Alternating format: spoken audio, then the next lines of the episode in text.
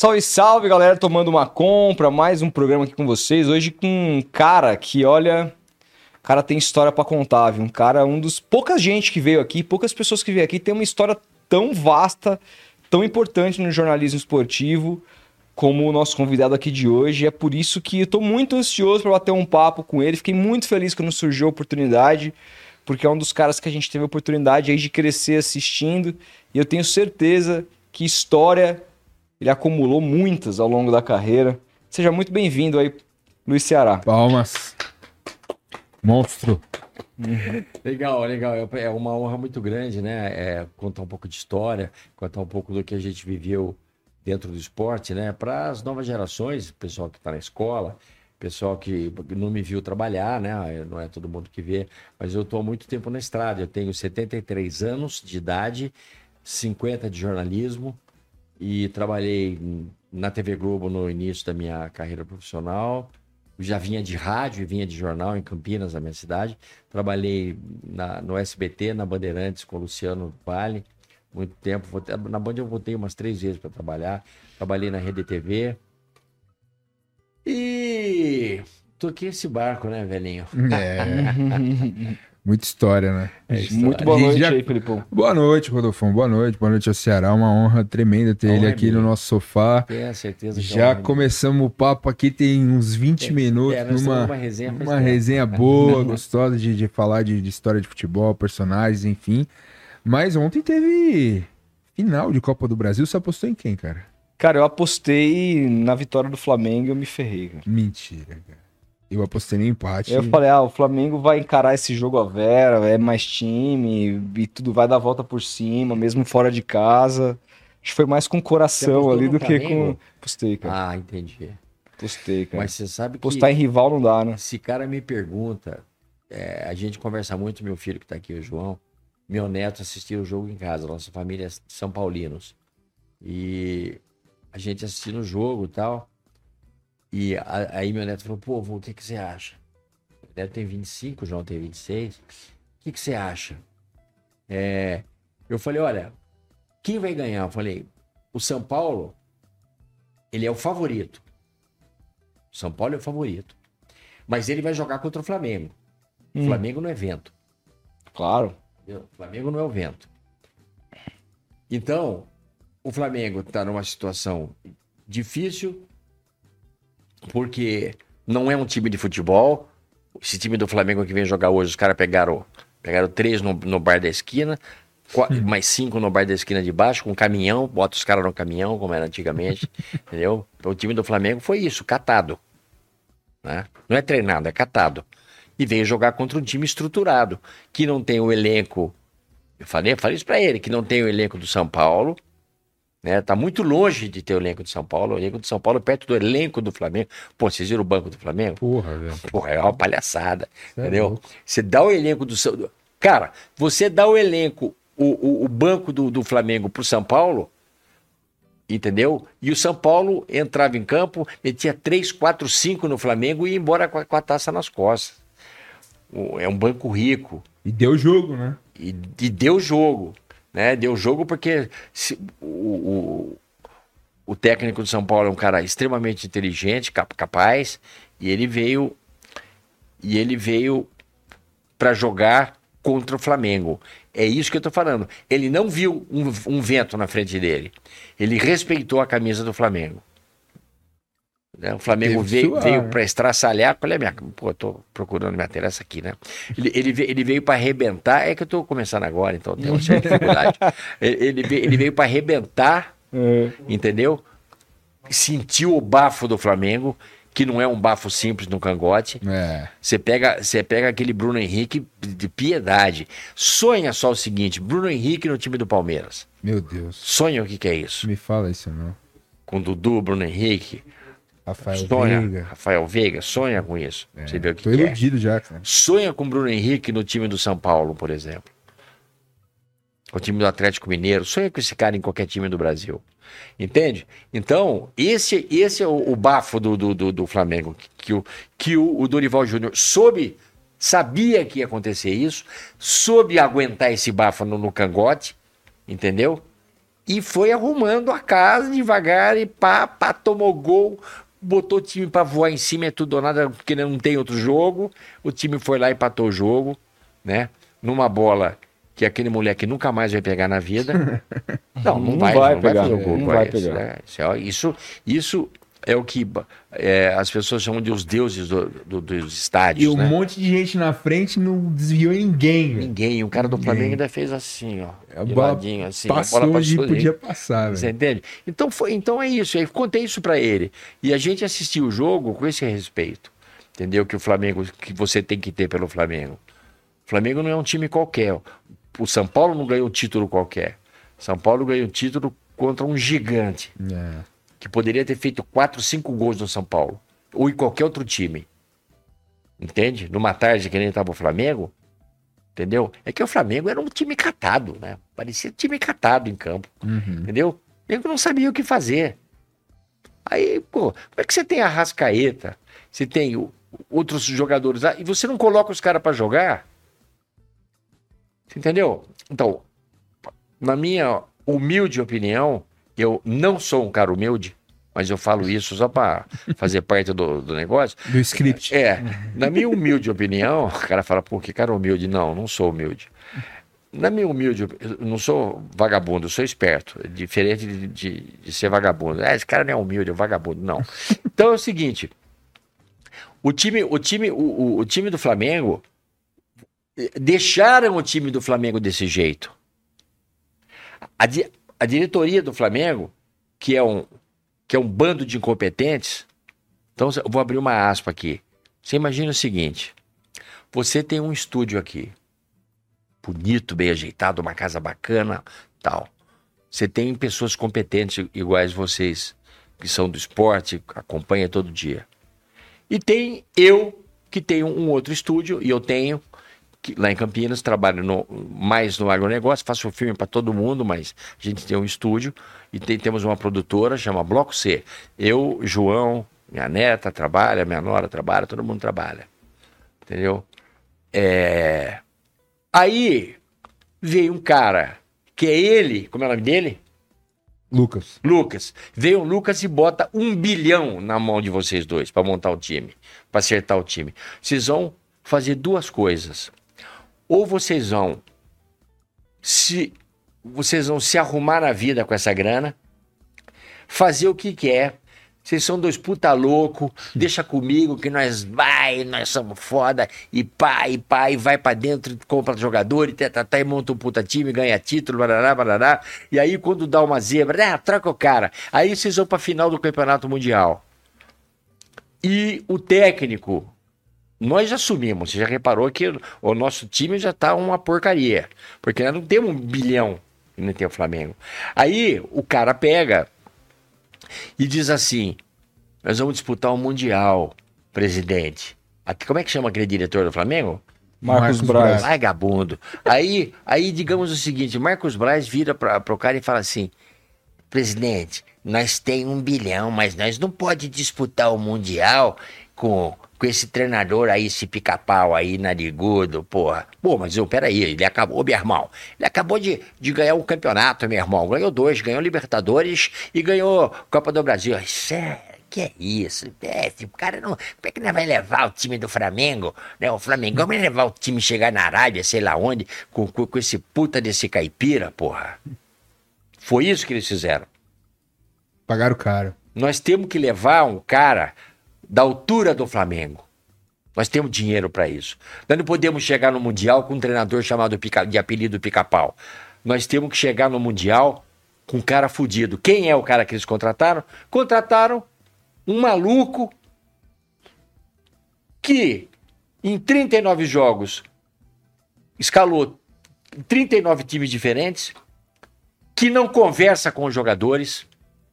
A mim me parece que o cara não sabe nem o que é futebol. Não, não, não é, não é o ramo dele. Ele poderia ser, eu acho que ele é, cara de, de corrida e de andar a pé. Né? Deve ser treinador dos caras que andam a pé na praia. Porque é o negócio dele andar pra cima e pra baixo. Não é, não é bola. Não é bola, porra. Não pode ser bola, velho. Presta atenção, não pode ser bola o negócio dele. Por quê? Porque eu trabalhei 42 anos dentro de campo, na rua, na porta do estádio, dentro de estádio, cobrindo Copa do Mundo, cobrindo Olimpíada, entendeu? E aí, eu vi os caras, quem que eu vi? E Felipão, que ganha título, pô, Luxemburgo sabe tudo, analisa o jogo, pá, Nelsinho Batista, entendeu? Esse técnico do Palmeiras, que é um puta treinador, é, é, é assim, a, a parte de, dele, dele não conhecer história, já é negócio do cara ir na escola ou não, eu acho que ele não foi muito, porque em Portugal é, deve ter ido em Portugal, que Portugal é outra história, né? É, aqui no Brasil a gente foi, os portugueses vieram para cá para pegar o nosso ouro, né? Para trazer índio, para comer as índias, os vagabundos, os padres vieram, vieram para triturar, para arrebentar tudo, para levar dinheiro para a coroa. Não foi para educar a gente. Não tinha educador naqueles navios que chegaram aqui. Ele é desse país aí. Aí chega aqui e fala que o Brasil é complicado. Uhum. Mas ele é um grande treinador de futebol, que não conhece história, mas é um grande jogador de fute... É treinador de futebol. Fantástico. Entende? Então eu vi esses caras jogar. Aí você coloca o seu Paulo na minha frente. Um cara que não assiste o jogo, porque ele anda para lá e para cá, olhando para frente, olhando para trás e não fica de olho no jogo. De vez em quando ele olha. Você já reparou isso ou não? É, que o time, o time não. Ontem, pô, tem uma imagem que passou na TV Globo hoje. O cara. O cara numa parada técnica, ele andando para cima e para baixo, os jogadores conversando com a comissão técnica. Ô meu, Porra, no que, que ele trabalha? Ele trabalha no de caixa de banco, que não é nenhum demérito, mas. Entendeu? Pô, diretor, o diretor, o diretor da, da, Qualquer diretor de televisão come o fígado do repórter, o fígado do. do, do, do o di, diretor de, de, de, de, transmissão come o fígado do narrador. Porra, entendeu? Para, tá muito, entendeu? Pô, é tu, todo mundo tem um treinador, velho. Toda profissão tem um treinador, tem escola, tem professores. Pô, ele é um professor, ele tem que tratar os caras na medida do possível com uma animosidade que permita que esses jogadores se sintam é, se sintam pessoas especiais dentro de um limite de quem é especial. Oh, vou tratar o, o vou tratar o Ronaldo Fenômeno que nem um vagabundo. Não sou louco, velho. Uhum. Não sou louco. Eu vou, eu vou tratar o, o, o, Gabigol que nem se ele fosse um, um maluco de balada. Não me interessa onde ele vai, velho. Quero saber se ele chegou bem. E aí, como é que foi, garotinho? Puta, chefe, hoje, pá, pá, pá, tá bom, meu irmão. Então, hoje vamos, vou te deixar de lado, você vai fazer um, uma banheirinha, teteté, mas vamos pro jogo e tal. Sabe, eu já vi muito disso. Não é incomum o jogador chegar mamado no outro dia. Incomum é ser maltratado. Porque tem uma série de procedimentos que você. Por exemplo, o cara chega e fala assim: é, é mas sabe o que acontece? O cara está desmotivado um pouco, está com o problema do meu irmão ali, o, o jogador, está um pouco desmotivado. Desmotivado é o caceta. Entendeu? O cara ganha um milhão por mês, não é motivo para. Não, não tem motivo, tá desmotivado. Dá uma milha na sua mão, uma milha na sua por mês, precisa ficar aqui batendo papo. Ah, você vai falar, ah, não vai dar hoje, Ceará. Você veio de Campinas aqui, mas sabe o que, que é? Ah, nós estamos desmotivados hoje. Ô, louco! Não dá, né? Pensa nisso. E ele, o que, que ele faz? Ele fica, ficou andando e a, e a, e a câmera mostrou, para voltar na imagem, os, os, caras da comissão técnica fazendo o possível para falar o que também, naquela hora ali. É o treinador que tem que falar. É o treinador que tem que pegar no cabelo do cara e falar, meu irmão, puta, não sei o que, não sei o que lá, porra, você não... Você entende? Ele não conversa no treino, não conversa no vestiário, não conversa com ninguém. Olha aqui. Hoje mostraram na televisão exaustivamente os números do Gabigol. Que ele botou no banco de reservas. Mostrou os números do Gabigol. Não sei quantos jogos, não sei quantos chutes a gol, não sei quantos não sei o quê, perené, perené. Aí mostraram os números do São Paulo. Três chutes. Um numa, num microfone, um numa um negócio de água, o outro numa grade. Ele deu três chutes e brigou com todo mundo. Entrou no vestiário e não falou com ninguém. Entende? Você achou que ia empatar, então? O jogo? Ou que o São Paulo era favorito? Não, eu achei que o São Paulo era favorito. Eu não achei que ia empatar nunca. Eu achei que o São Paulo era favorito. Mas o Flamengo, você não pode brincar com, com, com, o time do Flamengo. Você tem que respeitar o time do Flamengo. Você pode dizer, meu time é favorito, mas do outro lado tem o Flamengo. Sim. Então, se eu perder, não é demérito.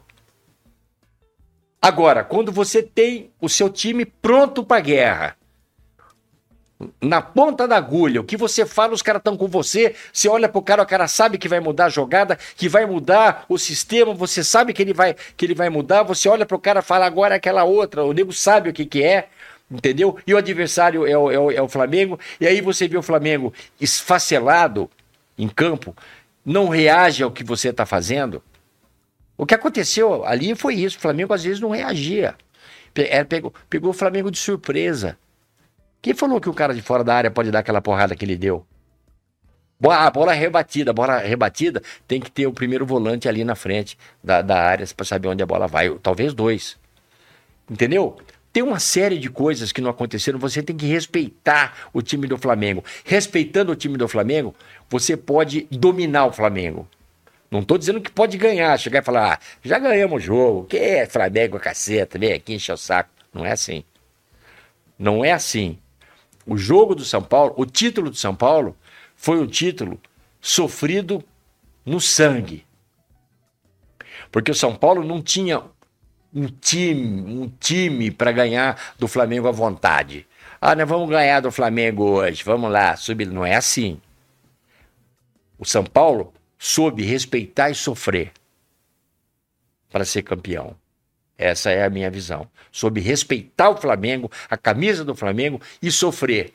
E mesmo conhecendo todos os senões do Flamengo, como esse treinador, que para mim é, como eu te falei, ele deve ser bom para chegar na, na praia e falar para os caras: você está correndo mal, você pode correr um pouquinho menos, por favor. Dá três passos para cá, cinco passos para allá e não há problema. Não vai, do, não vai ter dolores nas espaldas. É, fique. Ah, mas treinador de futebol não é. Ele é treinador de, de praia, fica na praia vendo. Ele, ele é observador da praia. Nem de jogo ele gosta, porque ele fica andando pra lá e pra cá, porra, e não olha futebol, não olha a praia. Vai ser demitido, vai ser demitido. Porra, mas já devia ter sido demitido há muito tempo. É como eu te falei, ele foi contratado para dirigir o Flamengo no Mundial porque ele era o Sampaoli. Não, o não, Mundial não. foi o Vitor Pereira, pô. É, ele foi, ele, ele foi contratado, ele, veio, ele foi contratado para dirigir o Flamengo porque ele era o Vitor Pereira, porque ele era o Sampaoli e eles precisavam de um treinador à altura do Flamengo. Não tenha dúvida disso aí. É, é raro tudo esse ano. Não tenha dúvida disso aí. Os caras contrataram ele pelo nome que ele tem. Não, porque vem cá. Você põe o Sampaoli e paga um milhão, sei lá quanto ele ganha por mês, não me interessa, para ele dirigir o Corinthians ou o Palmeiras? Ah, depois então você é o dono da grana. Tô perguntando para você. Você põe? Não. Não põe. Você põe? Ponho. Pra dirigir o quê? Ponto. O melhor treinador que eu já vi treinar meu time em 2019 foi o São Paulo. O Santos. O trabalho dele no Santos foi absurdo. Acontece, absurdo. acontece que tem uma explicação. Lá ele foi bem. Tem uma explicação. Ele foi bem em outros clubes e até em seleção. Uhum mas aonde não tem uma estrela, ou duas, ou três, ou quatro é, estrelas. Não, eu acho que ele tem um grande problema em gestão de grupo. E, a, e a, eu acho que a questão do Flamengo se resume mais à a, a, a, situação lá que aconteceu com o auxiliar dele, que deu um soco no Pedro, do que propriamente com o trabalho. Porque ali, até então, ali, o, o trabalho não era tão ruim. Ou era? Era. Você acha que já era ali? Era porque ele não ganhou nada. Ah, mas ali ele disputou o quê? Porra, ele tava, tava com aproveitamento bom, ele não, não sei se ele foi eliminado de algum torneio até então. Do Santos? Não, no, no Flamengo, antes do soco na cara, ele foi eliminado de algum ele, torneio. Ele não ganhou nenhum título no, no, Flamengo. Acho que o episódio do soco da cara foi depois do Olímpio ou foi antes? Foi antes. Foi antes. Depois do soco que ele é eliminado na, na Libertadores, Libertadores. E, e, no, e na, na, Copa do Brasil. Então acho que até ali foi o grande problema. Inclusive, quando ele não conversa com jogadores na beira do campo, me parece muito resquício daquele episódio. Os caras viraram a cara para ele e não queriam mais ele lá. É, acho que até ali o Flamengo tava indo bem. Mas tava tinha, indo bem. tinha bastante tempo que os caras não gostavam dele. Indo bem é, assim, é então. Né? Porque teve Sabe? Aquele... Ah, mas aí... O, é- o, o bastidor do Flamengo você conversando com os caras que cobrem o Flamengo, é uma coisa horrorosa e tristonha. É um filme de terror, Todo mundo fala. entendeu? Mas claro, você, um, um auxiliar dá um soco na cara do jogador, Cara, a mas- diretoria não manda embora o técnico. Deixa eu te falar um negócio. Você já imaginou? Você já imaginou? É, você ter um clima aqui dentro do seu estúdio onde você não gosta dele, onde você não gosta dele, onde ele não gosta do João, e vocês dois não gostam do João, É e possível. o João não gosta de mim e fala, pô, esse Ceará que vem aqui é um puta chato. Vê se dá pra gente fazer um programa. Vocês vão ficar brigando que nem louco aqui, pô, Você já, viu, você já viu isso na, na TV? Em TV? É, nos programas que você trabalhou, Ah, nas tem, né? emissoras. E ligava a câmera, todo mundo amigo. Não, não é Não amigo. funciona, Não não? funciona. Não tem essa, não funciona. Você faz o programa, mas só isso. Só faz o programa. Acabou, vira as costas. Acabou, o nego vira as costas e não olha nem na sua cara, e um abraço e um beijo. Ainda te chama de velho. É. Não sei, eu acho que no Brasil aí a gente ainda tem muito essa coisa de. O treinador tem que ser muito paternalista, ele tem que fazer o que você falou, que ah, o Gabigol chegou da balada e chegou bebaço no treino. Só um exemplo, não tô dizendo que ele fez isso ou deixou de fazer, mas se isso acontecer, o treinador tem que pegar o cara no colo, fazer isso, porque né, essa era um pouco da nossa cultura. Mas ao mesmo tempo, esses um milhão de reais por mês Mas já são- vem na minha cabeça que o cara não Cara- tem que fazer cara, mas isso. eles são cobrados. O que eu quero dizer é o seguinte: não é porque o cara falou pro cara, fica ali descansando, descansa hoje, que você não tá legal. Não é por causa disso que o Gabigol vai parar de ir na balada, mas você vai meter uma planta na cabeça dele que vai florescer assim, porra, eu não posso fazer mais isso, porque eu fui mal pra caramba. Entendeu? Vai lá pedir, pede desculpa pro grupo. Entendeu? Você mete uma pilha no cara, o cara deixa de ser O cara chega achando que você Entendeu? vai brigar com ele e você traz que. Vocês, não têm, vocês, vocês conhecem história, muita história de jogador que é problema, que na noite dá trabalho, mas no, no jogo o cara joga. Mas não é bem assim, entende? No jogo o cara não joga tudo que sabe, porque não é possível que um cara fique uma semana inteira fazendo balada e no final de semana vai, vai jogar. Não joga. Exatamente. Futebol mudou. Você tem muito é cara que não joga faz tempo com uma puta de uma fama, porque o cara é baladeiro e não consegue render. Porque o cara, agora eu vou virar pra cá e vou, vou meter pra cá, só que o corpo dele não vai mais. Não vai, velho. É, o- um caso é o Luan. Não vai, velho. É, o Luan, tá. Luan se jogava acabou, no né? O Corinthians. corpo não vai, velho. Então, Entende? Você tem uma cabeça boa, mas o corpo não vai. Uhum. Entende? Você não está preparado fisicamente, mentalmente. Atleta é diferente da gente. A gente toma uns goró, no outro dia toma dois engove, três heparema, fica mais ou menos e Eu tal. tô me recuperando ainda Aí, ó. sábado, pô. Você entendeu? Tenho 30 agora, anos é, ainda. agora, agora, jogador não. Atleta não. Pega um cara, um cara de ponta aí, de, de, de vai, o Zen Bolt. Vê se ele tomou, tomava antes do, do negócio lá, da, da competição. Pega qualquer um, qualquer um você pega pra ver se tá certo. Não, o nego não não bebe, toma. não fuma, entendeu? O cara treina todo dia, 10 vezes por né? dia. Vai ver o time do Bernardinho treinar. então Vê se dá pra nego tomar. mas, aí, mas aí essa que é a questão. Se não dá, se a gente chegou à conclusão que não dá pro cara jogar desse jeito, o treinador vai ter que chegar, ver o cara chegando bêbado e vai ter que passar a mão na cabeça do cara. Não, ele não passa a mão na, na cabeça do cara. Ele explica pro cara. Pô, vai explicar pra um cara de 28 anos que o cara tá Sim, jogando há 10 anos, pô. Sim, sim, mas ele explica pro cara que se o cara fizer, o cara não vai jogar. Mas não sabe disso? Não sabe. Faz de conta que não É, sabe. ele sabe, pô. E não sabe. E o cara não tira. E às vezes o cara, o cara deixa o, o sujeito passar vergonha, põe o cara pra jogar. É. O cara joga 20 minutos e vira pro treinador e fala assim: "Tô com um probleminha aqui, professor. Me tira. A. Entende? Duas dessa, a imprensa vai lá e, ó, dedo no cara. Não é assim que funciona? Ou a imprensa não faz isso? Faz até se o cara não faz nada, velho. Cobertura mudou, né, velho? É. Hoje a imprensa não faz, não é como era antigamente. Não é, mudou. Pô, eu cansei de tomar com o jogador craque. Mas Quem, dos grandes. Ué, o Sócrates bebia, o Casagrande bebia, o Zenon bebia, o Marcelinho Carioca, o Careca, entendeu? Eu tomei com Zico, Júnior, Depois do jogo, assim? depois do jogo, Neto. Entendeu? A gente vinha para Campinas e ia tomar uma, uma cervejinha. Agora, é o seguinte, eu não vi nenhum desses caras cair no chão. Ou ficar bêbado que não desse para treinar no outro dia, porque no outro dia nunca tinha treino. Depois do jogo, É, recuperação. é recuperação. Entende? Agora, eu não conheço nenhum deles que bebeu para ir, pra, pra ir jogar. Ou que ficou até 6 horas da manhã e, e foi jogar. Nenhum. Conheço um, mas.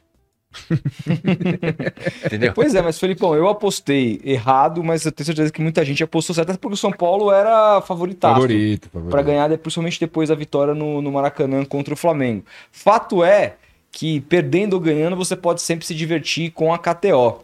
E mais do que isso, com a Acho oportunidade que a a gente dá, tem que fazer, vocês, cara. vocês me fizeram, estão me fazendo na Tem que cabeça. fazer. Ficamos conversando aqui um tempão sobre isso. É, então a gente tava explicando exatamente aqui pra ele como funciona e como que funciona mais ou menos esse universo dos sites de aposta, porque ele conhece muito pouco e a gente explicou bastante aqui a respeito da KTO, que é muito simples. Se você também não conhece, faz lá o seu cadastro e aí você coloca, sobe aquele seu primeiro depósito. Sim. E quando você for fazer isso, você coloca o cupom FButeco, que é o nosso cupom aqui, que você ganha 10% a mais daquele dinheiro Acho que eu vou coloca. nessa, nessa aí que você Exato. agora. você né? colocar Importante. cinquentinhas, já vem 60 pra você poder É. apostar. E aí você, pô, tá desconfiado, tá, não pegou o jeito, ainda vai colocando um realzinho aqui, dois realzinho É, não ali. coloca toda a renda, não, não, coloca, colo- é, não, não compromete. compromete a renda, Ô, João, entendeu? falar pro seu, pro seu primo.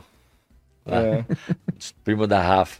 Pô, a gente assiste no futebol e ele jogando. é, é isso É, aí, isso cara. Tem aí, que fazer pô. isso, porque o jogo fica muito mais saboroso, você se diverte muito mais. É o Léo, né? E, e dá pra você fazer apostas muito diferentes, né? A gente Sim. tava até explicando pra ele aqui como funcionam as apostas casadas. Que eu posso apostar não só na vitória de um time ou do outro, ou quem vai fazer o gol, Quantos gols vão ter na partida? mas várias coisas que podem dar uma odd bastante grande. Se você quiser dar uma arriscada, se tem um dinheirinho sobrando ali, a gente recomenda demais a KTO. Tem as melhores odds do mercado, é um dos sites mais intuitivos para quem quiser começar. Então a gente recomenda demais. O link tá aqui embaixo na descrição e não deixe de usar o nosso cupom. É isso.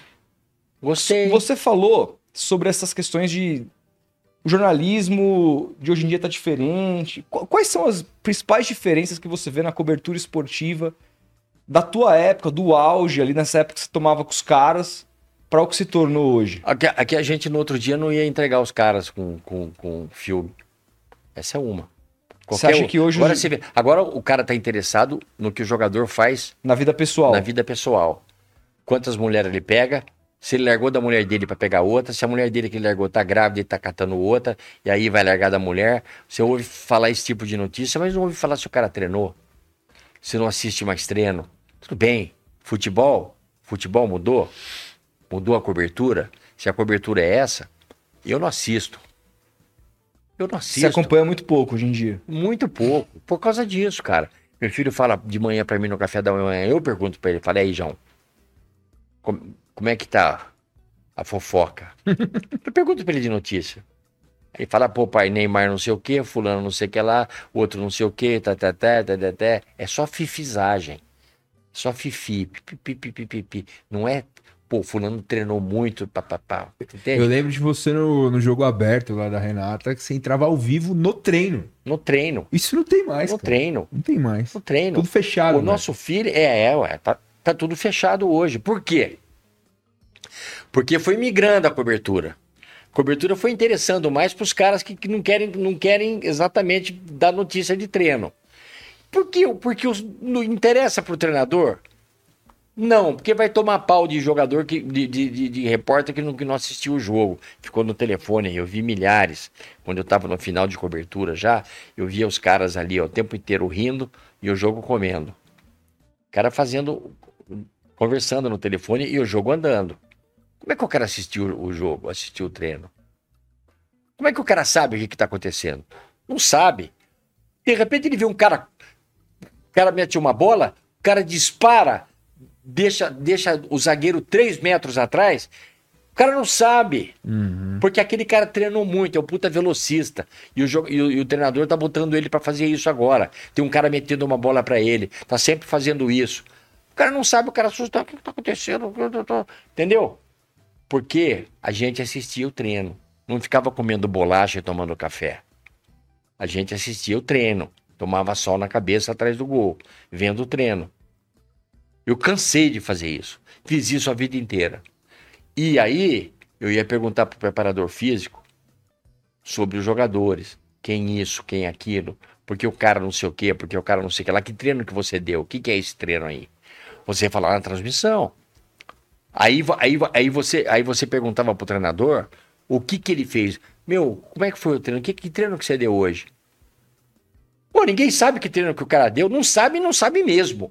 Não sabe, hoje em dia... é Não difícil. sabe. Não sabe que é um treinamento de- de alemão, não é um treinamento não sei o quê, um treinamento de, de bola não sei o que lá, de bola parada para a esquerda, de bola parada para direita. Não sabe porque o cara não assiste o treino e não pergunta para ninguém. Mas o cara sabe onde o cara vai tomar na balada à noite.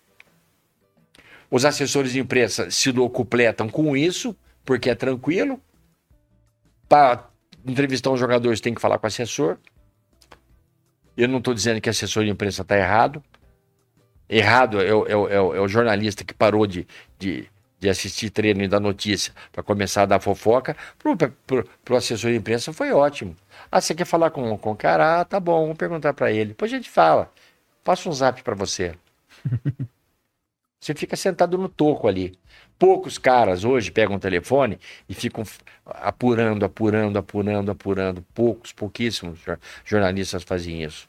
Até porque as redações, nas redações de todos os órgãos são de imprensa, são pessoas sérias. Sempre tem um chefe que fala: Porra, meu, você vai, vai, com, vai, na- vai nessa pilha aí, liga lá pro cara, pô. Pega essa notícia aí. Não foi bem isso. Você tem certeza que foi isso? Entendeu? Por exemplo, é, Cristiano Ronaldo tava com uma mulher, pagou, não sei, ficou provado, né, que ele pagou para ficar com a, com a mulher e tal, e, e o casamento dele quase foi pro espaço. Aí eu pergunto para você, é, você vai falar assim, porra, será? Você não vai falar para mim que isso é cultura do futebol, né? O cara catar a mulher fora do casamento. Não, isso é falta de vergonha do cara. Hum. O cara fez merda. Uhum. Ou não? Ou é legal você, porque você é o Cristiano Ronaldo, você pode pegar uma mulher numa festa? Nos Estados Unidos, que só uma mulher tá lá na, na, na, na Espanha? Não. Foro pessoal, o cara fez uma cagada, fez uma bobagem. Na vida dele, pessoal. Ele como homem, ele como pai, ele como marido fez uma coisa pessoal. E quanto que isso é importante para a imprensa saber, para as pessoas saberem quanto é importante isso aí? A, a vida do Cristiano Ronaldo é muito importante. Saber que ele é cafajeste é muito importante. Mas você dá a mesma importância para saber que ele treina meia hora antes de começar o treino, sozinho. Treina o que todo mundo treina. E depois ele treina mais meia hora com um goleiro, um, um moleque cruzando da direita, um da esquerda. E depois um moleque metendo bola de, de, de dentro da área para ele entrar e, arrema- e- e arrematar, para calibrar o pé, para chutar de fora da área. Isso não é importante?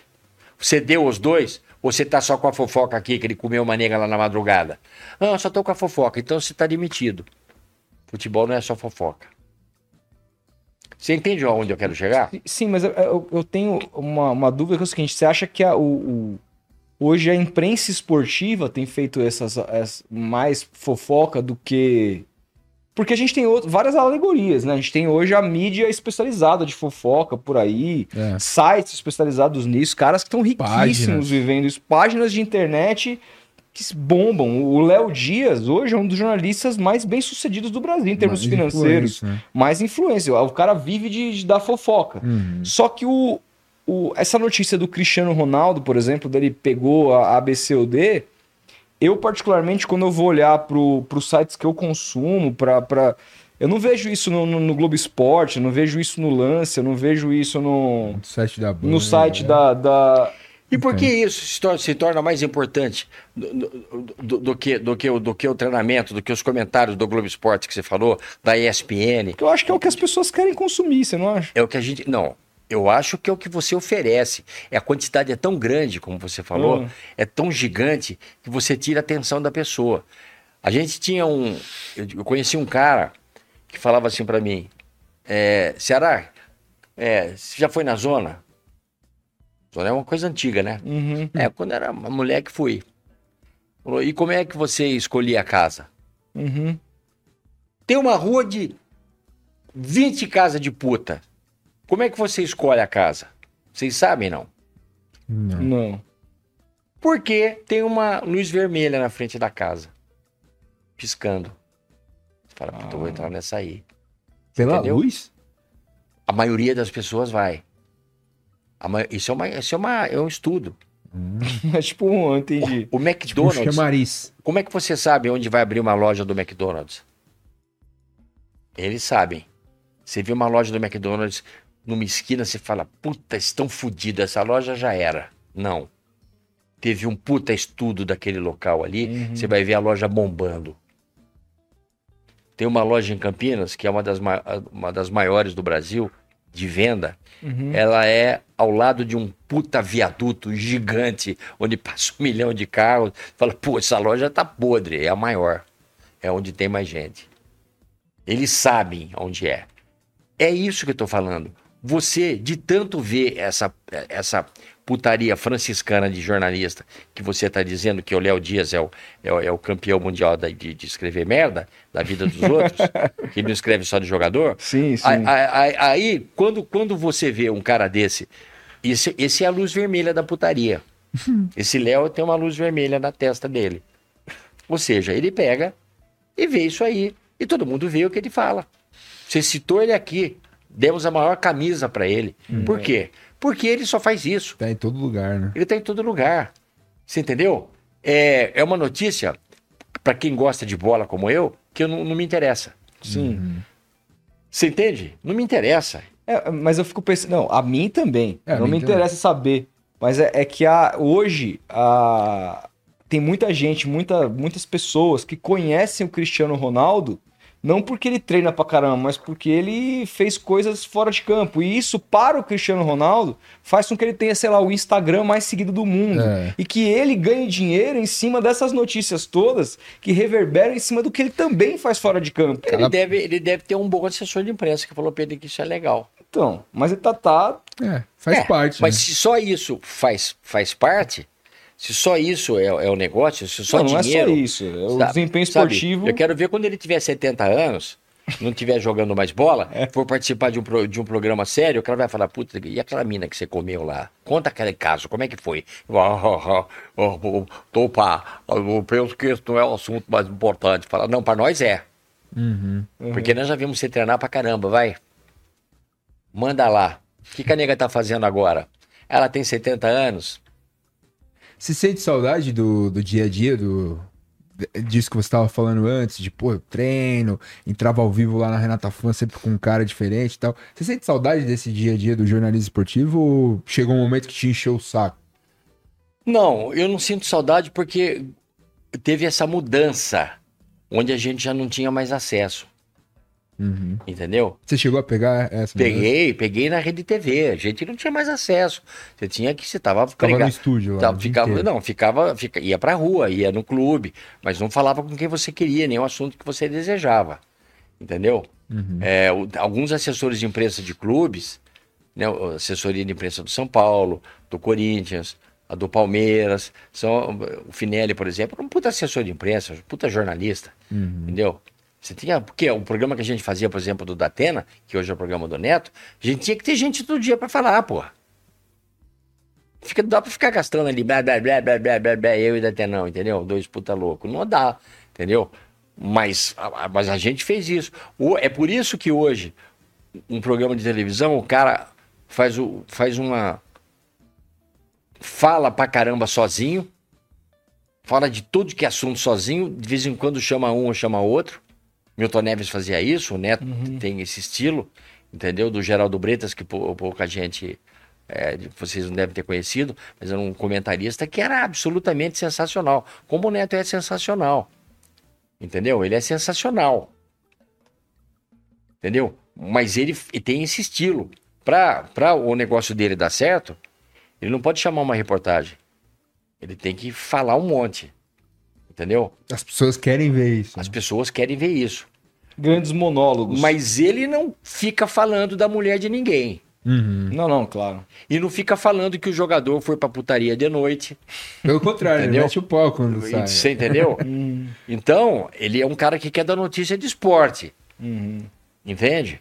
Então é diferente de é diferente de, de desse Léo aí que você falou. Entendeu?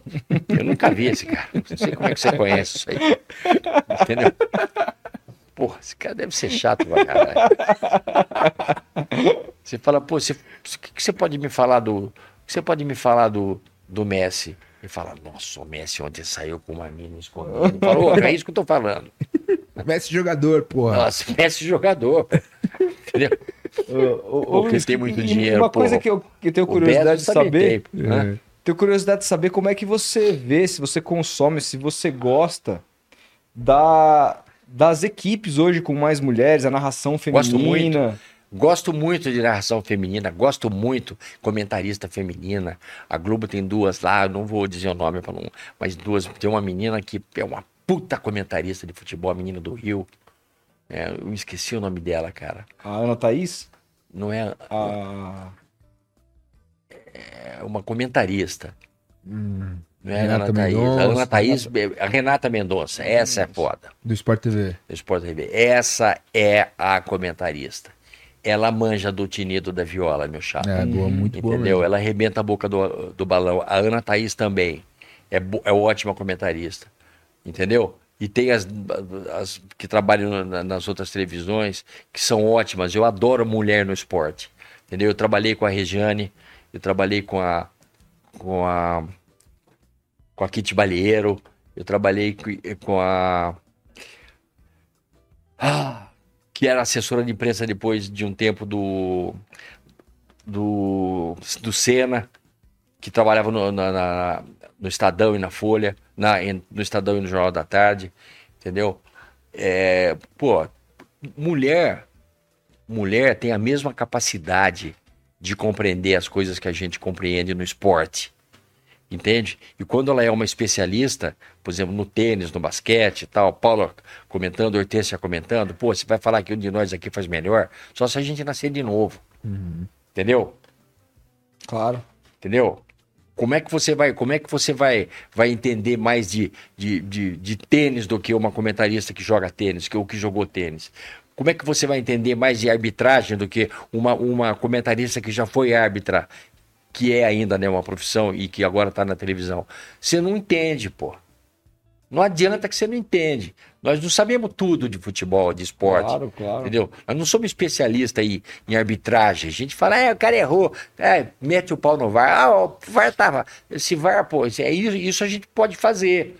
Porque são dúvidas que qualquer pessoa tem. Mas não quer dizer que a gente seja especialista. Não, muito pelo contrário, não quer dizer que a gente esteja certo, porque o VAR vai lá certinho. É que atrasa o jogo, é que demora para acontecer, é que, sabe, tecnicamente é uma bosta. Então a gente fica perdido e enche o saco do jogo isso aí E a narração, você gosta? gosto muito de, da narração dos caras também. Entendeu? Eu adoro na- narrador novo, cara que quer, que quer entrar, que quer, que quer fazer, por exemplo, vai, vamos falar dos caras an- mais antigos um pouco. O Milton, o Milton Leite é absolutamente fantástico. Entendeu? Kleber Machado, a gente comenta aí o João, a gente gosta de jogo com ele. Por quê? Porque parece que você está sentado aqui conversando com ele. Ele faz um, ele faz uma narração que parece que você está sentado aqui batendo papo com ele. Em série, né? É, ele assusta quando vê uma jogada. Jogada, "Ah!" entendeu? Ele assusta, como você assusta também, entendeu? É um cara que tá sentado na sua mesa, batendo É, papo. é. Fantástico, conheço o Kleber desde que ele era repórter, entendeu? Então, são pessoas fantásticas. Eu trabalhei com os caras que eram, que são os, os, os gênios, né? Com, com o Galvão, com, com, com o Luciano, com o Silvio Luiz, com o J. Júnior, que é monstro, gênio, entendeu?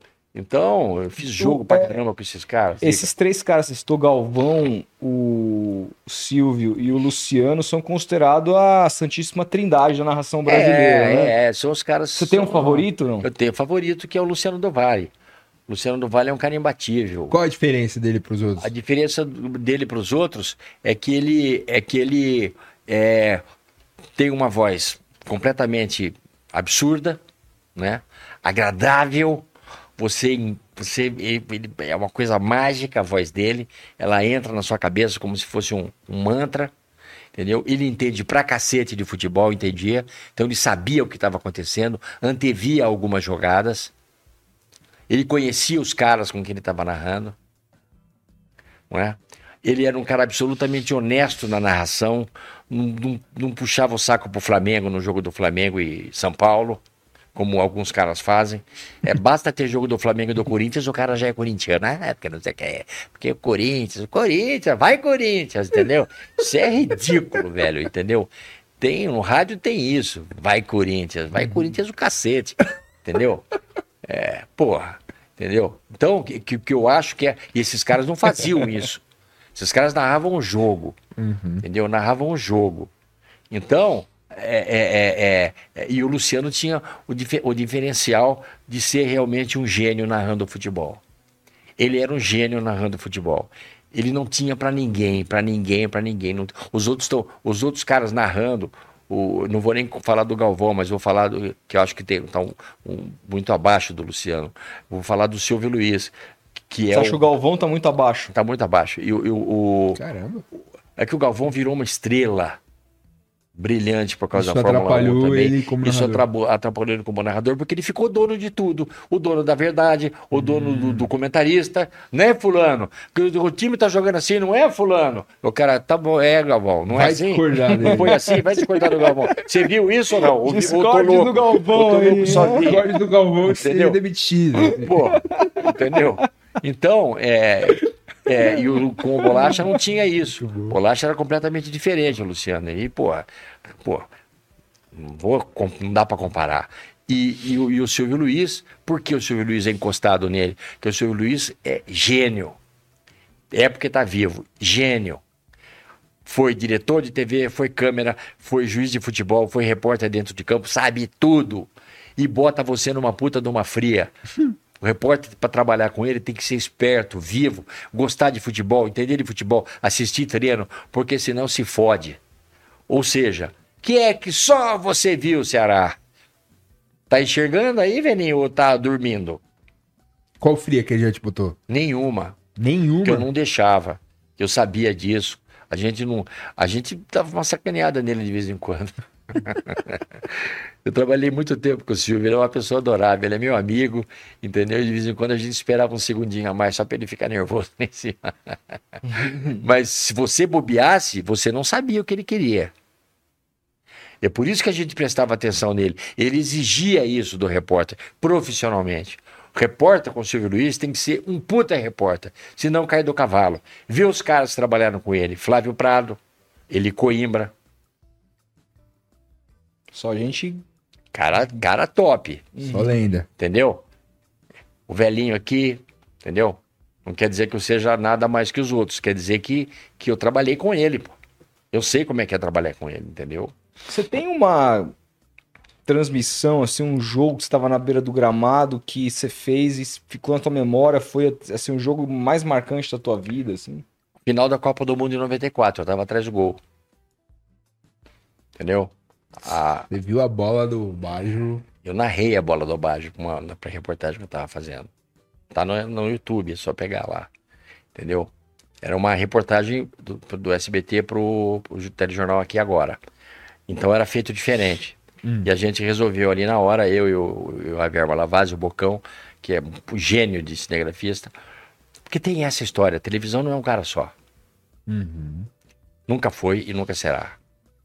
Não é um cara só. Televisão são dois caras trabalhando. O câmera e o repórter. Hoje em dia, evidentemente, que o cara faz com telefone e tal, muita coisa. Existe isso e eu não acho errado. né? É, a televisão mudou, como muita coisa mudou. Hoje, com o telefone, você faz uma reportagem, você faz um, um documentário com o telefone na mão. Não quer dizer que eu acho legal, quer dizer que eu, que eu suporto isso. E até gosto. Mas eu sei que o cara que está filmando não está prestando atenção 100% naquilo que ele está fazendo. Ele não enxerga do lado, porque não, é, não, não tem olho do lado, né? Não tem olho Claro. aqui, na orelha. Um olho aqui, um olho aqui, dois aqui, um nas costas. Não tem. Quem enxerga isso é o cinegrafista. É o cara que está olhando tudo atrás da lente. Entende? E muita coisa passa porque eles não têm cinegrafista. Então, a gente estava atrás do gol porque o SBT é onde eu estava. A, a TV Globo e a Bandeirantes conseguiram credenciais na decisão Brasil e Itália para fotógrafos, credencial de fotógrafo. Então, eles deram uma credencial para mim, o SBT me deu a credencial, a... porque todo repórter queria estar lá, mas só tinha uma credencial. Eu, eu peguei uma, o Javier pegou a outra, o Tino Marcos estava lá, se não me engano, com o Dani Andrade, e a Dori Coimbra foi, foi roubada a gente tomando café da manhã. Roubaram a credencial dele. Ele não entrou. É. A gente tava tomando café e ele tava no. ele Tava, a gente tava tomando café da manhã juntos. A gente não sabia que a gente ia pro jogo com credencial de fotógrafo. Foi falado para nós na hora ali. Ele tava com a mão assim. Sabe aquele sofá que tem. Aqui tá o negócio de comida, né? É, a mesa. Né? Todo mundo conversando, batendo papo, aquelas mesas compridas, e tem aquele encosto aqui, né? Ele pegou a credencial, tirou e colocou aqui. O cara passou e levou embora. Não entrou no campo, né? Mas levou embora. Não entrou porque não tinha outra credencial, tinha que ter duas. Né? A, sua, a sua funcional e a credencial. Aí, cara, aí e ele não entrou. Mas aí a gente ficou atrás do gol. E aí eu virei pro Javier Malavaz e falei, Bocão, é o seguinte, Bocão é um cara gigante, tem quase dois metros de altura. Falei, Bocão, é o seguinte, eu vou atacar de torcedor, cara. Eu vou ser um torcedor aqui. Na hora do pênalti, a gente ficou o jogo inteiro ali atrás, falando uma coisa, falando, tal, mostrando, papapá, tal. E quando deu pênalti, a gente estava atrás do gol do pênalti. Você não pode se mexer, mas a gente estava ali. Largo eu não. Nossa. Aí eu falei pra ele, eu falei assim, ó, seguinte, eu vou torcer e vou secar o adversário. O que, que você acha? Ele falou, pode fazer, Ceará. Pode fazer que nós estamos juntos. Naquela época tinha toda uma ética, né? Repórter não pode torcer, né? É. Todo mundo torceu. Mas o, que eu que- Galvão, pô. o que eu quero dizer o que eu quero dizer pra você é o seguinte, que não era comum um repórter expor isso É, antes da- do fato acontecer. Ou durante o fato acontecendo. Vai, vai, vai, Romário, caralho! Não é, não é assim que funciona, entendeu? Você tem que ficar na sua ali. Mas como que foi? Você E eu tava, um a se- eu tava a seis metros do, do, do, do lance, do, do pênalti. Pô, tava atrás do gol. Entendeu? Então, a cada lance, eu ficava, agora vamos secar, hein? Vai fulano, não sei o que, tá, tá, tá. Pô, você vai errar esse pênalti, não sei o que, não sei o que lá, vai, vai, vai. Ah lá, ele vai bater, vai bater. Puta, fez o gol, mas olha, aí no outro, não sei o que, não sei o que lá. Vai, Tafarel! Puta, Tafarel! Entendeu? Gritando mesmo, torcendo. Entende? E o cara registrando, de vez em quando ele mexia a câmera, eu tava abaixado. Eu botei o microfone aqui embaixo da camisa. Porque não podia ficar com o microfone na mão, tá louco? Eu era fotógrafo ali, entendeu? Então foi assim. E é uma, foi uma matéria de 8, 10 minutos, uma audiência fodida na- na- na- época. no, no SBT, gigante, já tinha, o programa já tinha audiência. E aí, quando, quando acabou, quando acabaram os pênaltis, nós saímos gritando, os dois, chorando pra caramba, entendeu? Eu, pô, o Gabriel tá chorando aqui atrás de mim, eu também tô chorando, pô, não aguento isso, pô, campeão do mundo, caralho, não sei o quê. Entendeu? E aí fui pra cima dos jogadores que passavam ali do lado, entrevistamos os caras. Aí saímos, fomos pra rua, porque a polícia sacou o nosso lance e botou a gente pra fora. Que é Cara, normal. isso É, bota pra fora de sacanagem, não precisava, mas pôs, porque daí, tá, no, no- nesse caso, não teve treta, não tem treta. O cara fala, é, mister, uh, uh, é, please. Fala, "Bom, valeu então, já gravamos pra caralho, velho. Você já teve algum problema, falar em treta, já teve alguma treta com um jogador, problema com um jogador nesse tempo todo de repórter, cobrindo treino, cobrindo... Tem, sim, tem treta, sim, tem treta com um monte de gente. Uma vez tem um treino do. Tem um treino do. Do Santos, que os jogadores iam. É, aí tinha Ganso, tinha Neymar, tal, Ah, os caras. aquela época de 2010. hein? É, e eles iam levar uma. Levar, eles iam num, num centro de reabilitação de pessoas com dificuldade física e tal. Eles iam levar algumas coisas lá e tal, camisa, pé, e Tá. fazer uma visita. Quando o ônibus chegou em frente, o lugar, a imprensa ali fora, aí. Quem era o lateral do, esquerdo do Santos? Léo. Era Léo. Léo. Aí o Léo desceu, o Léo voltou e os caras ficaram dentro do ônibus. Aí eu fiquei sabendo que porque era uma casa, um hospital de. é, vamos colocar como? Era um hospital de orientação espírita, Certo. espiritualista, espírita. Tá. E eles não quiseram descer porque eles eram evangélicos. Nossa, que absurdo. Só que eu estava ao vivo no programa da Renata Fã. Uhum. Nós debulhamos o espinafre, entendeu? Caramba, Com razão. vivo. É, e falamos um monte pros caras, e falando, e falando aí, pô, aí o Neymar, é, aí o, o Neymar pa- parece que, não me lembro assim exatamente, mas ele ou ligou ou foi até, a- acho que, acho que ligaram pra ele, ele falou, o Ganso falou, pediram desculpa tal, entendeu? Porque não é, pô, você não entrar lá e ver as pessoas numa puta dificuldade, não, não dar um negócio pra uma criança Porque que tem dificuldade cara- física, porque só porque o cara é orientação. evangélico, É, nossa, é, entendeu? E o Léo tomou, só não tomou um murro na cara, de resto eu falei um monte pra ele. Entendeu? E ele falou, puta, Ceará, desculpa, cara, puta, acho que eu exagerei e tal. E claro que eu não sou ninguém pra, pra não perdoar ou pra, Claro, ou pra claro. ficar, entendeu? Mas isso ficou bem aconteceu. depois, vocês conversaram. Sim, o Neymar, porra, o Neymar era um, era um doce pra dar entrevista, cara. O Neymar me deu grandes entrevistas, cara. Entendeu? É, O Marcos deu grandes entrevistas. Botei uma peruca na cabeça do Marcos ao vivo. Entendeu? Na, na Renata Fã. Eu lembro de uma que deu uma polêmica do caralho. É que Foi o ele dia começou a xingar o Neto. Detonou o Neto. É, eu tava Você lembra ali? comigo, lembro. Mas é- ali como que foi? Você sentiu Ali que eu ele fiz uma pergunta. puto eu, ali- não? não, eu fiz uma pergunta pra ele e ele começou a xingar o Neto. Você ficou aqui. Eu fiquei com a cara de bosta, ol- olhando pra cara dele, você vê isso na internet, você morre da risada, porque eu fiquei completamente desmontado, entendeu? E a Renata muda, entendeu? E essas coisas acontecem. Por exemplo, a Globo ia botar o Thiago Leifert, ia botar uma pessoa no ônibus do Thiago Leifert. Lembra aquele ônibus da, da TV Globo? Um ônibus que entrava no Globo Esporte, o ônibus andava por tudo que é lugar. Verão, né? É, férias, assim. é, e era a estreia do ônibus, eu tava no Santos. A estreia, a estreia do ônibus. E é o dia que o, que o Neymar levou o título dele de melhor gol do ano. Aquele título que ele Puskas. fez, o, o Puskas, levou, tava levando lá no Santos. E aí o que acontecia? Ele tava aí com a gente para dar entrevista. Um garoto, pô, ele era um moleque. Tava ali. Aí. E o Thiago Leifert ali esperando para entrar ao vivo também, porque ele ia entrar no Globo Esporte, né? Pô, e na malandragem a gente, porra, eu fiquei com o Neymar ali do lado, e pai, bababá, e 10 minutos no programa da, da Renata, a gente falando, e todo mundo falando com ele e tal. Aí o Thiago fez assim pra mim, ó.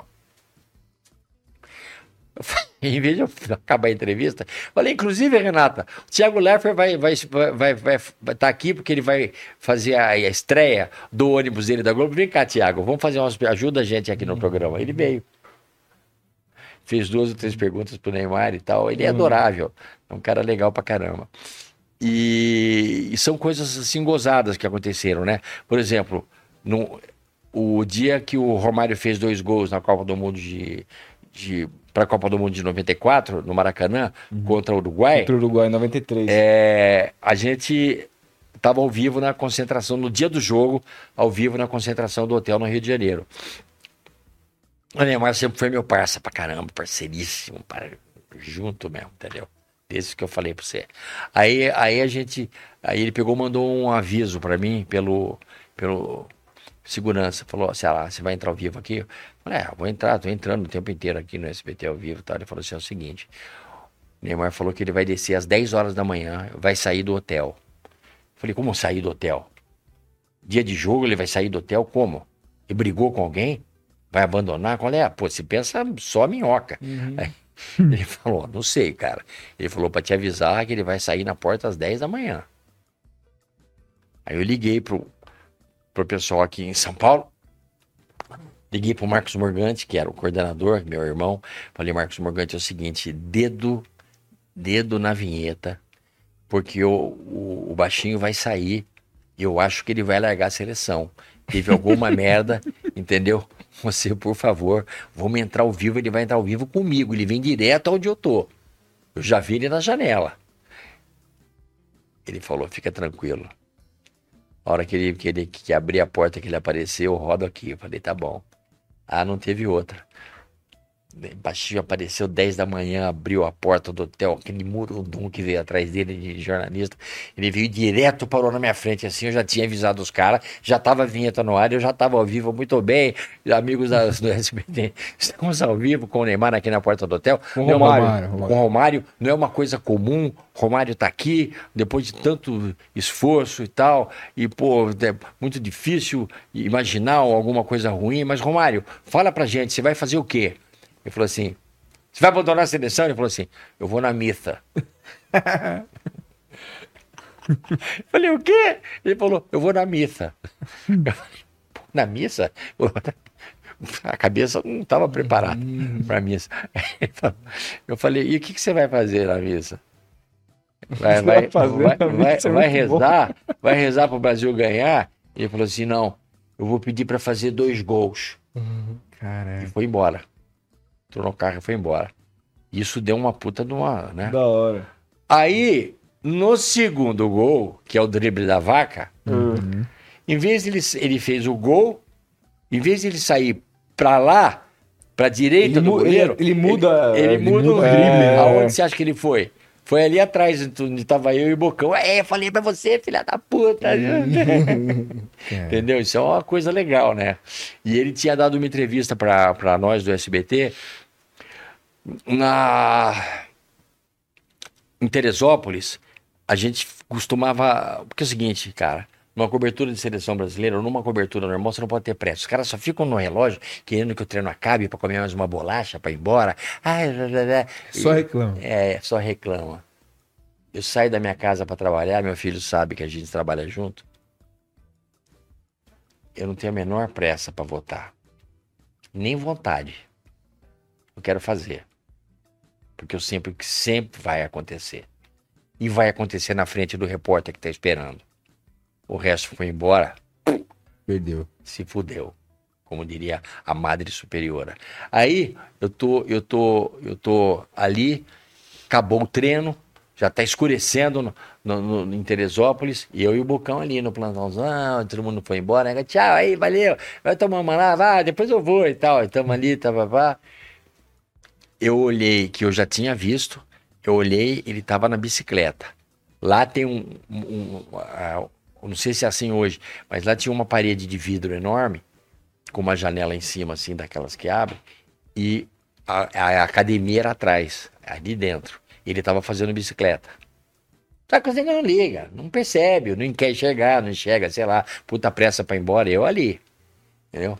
Aí eu tô passando, eu, e o Bocão passando de Miguel, assim, né? Como que a gente não tivesse visto ele. e. E aí, beleza? Ele. E aí, Ceará? Tá inflacionando aí, porra? Tá fazendo o que aqui, porra? Eu falei, ah, tô aqui, né, esperando, tô te vendo aí, tô vendo, esperando você ir embora. Ele falou, dá o microfone aqui. Ah, rapidinho, pegamos o fio, passamos pro, de fio, passamos o microfone do outro lado por cima, ele sentou na bicicleta e ficou 20 minutos falando.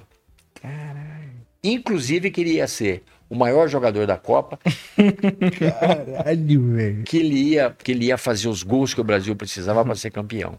Eu não saio de lá se não for para ser campeão.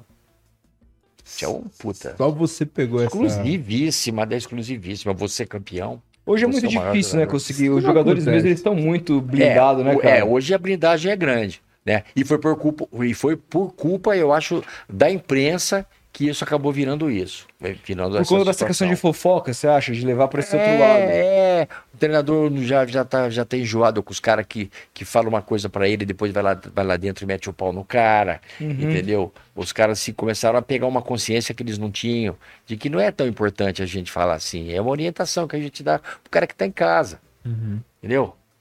É, aquele Valdívia,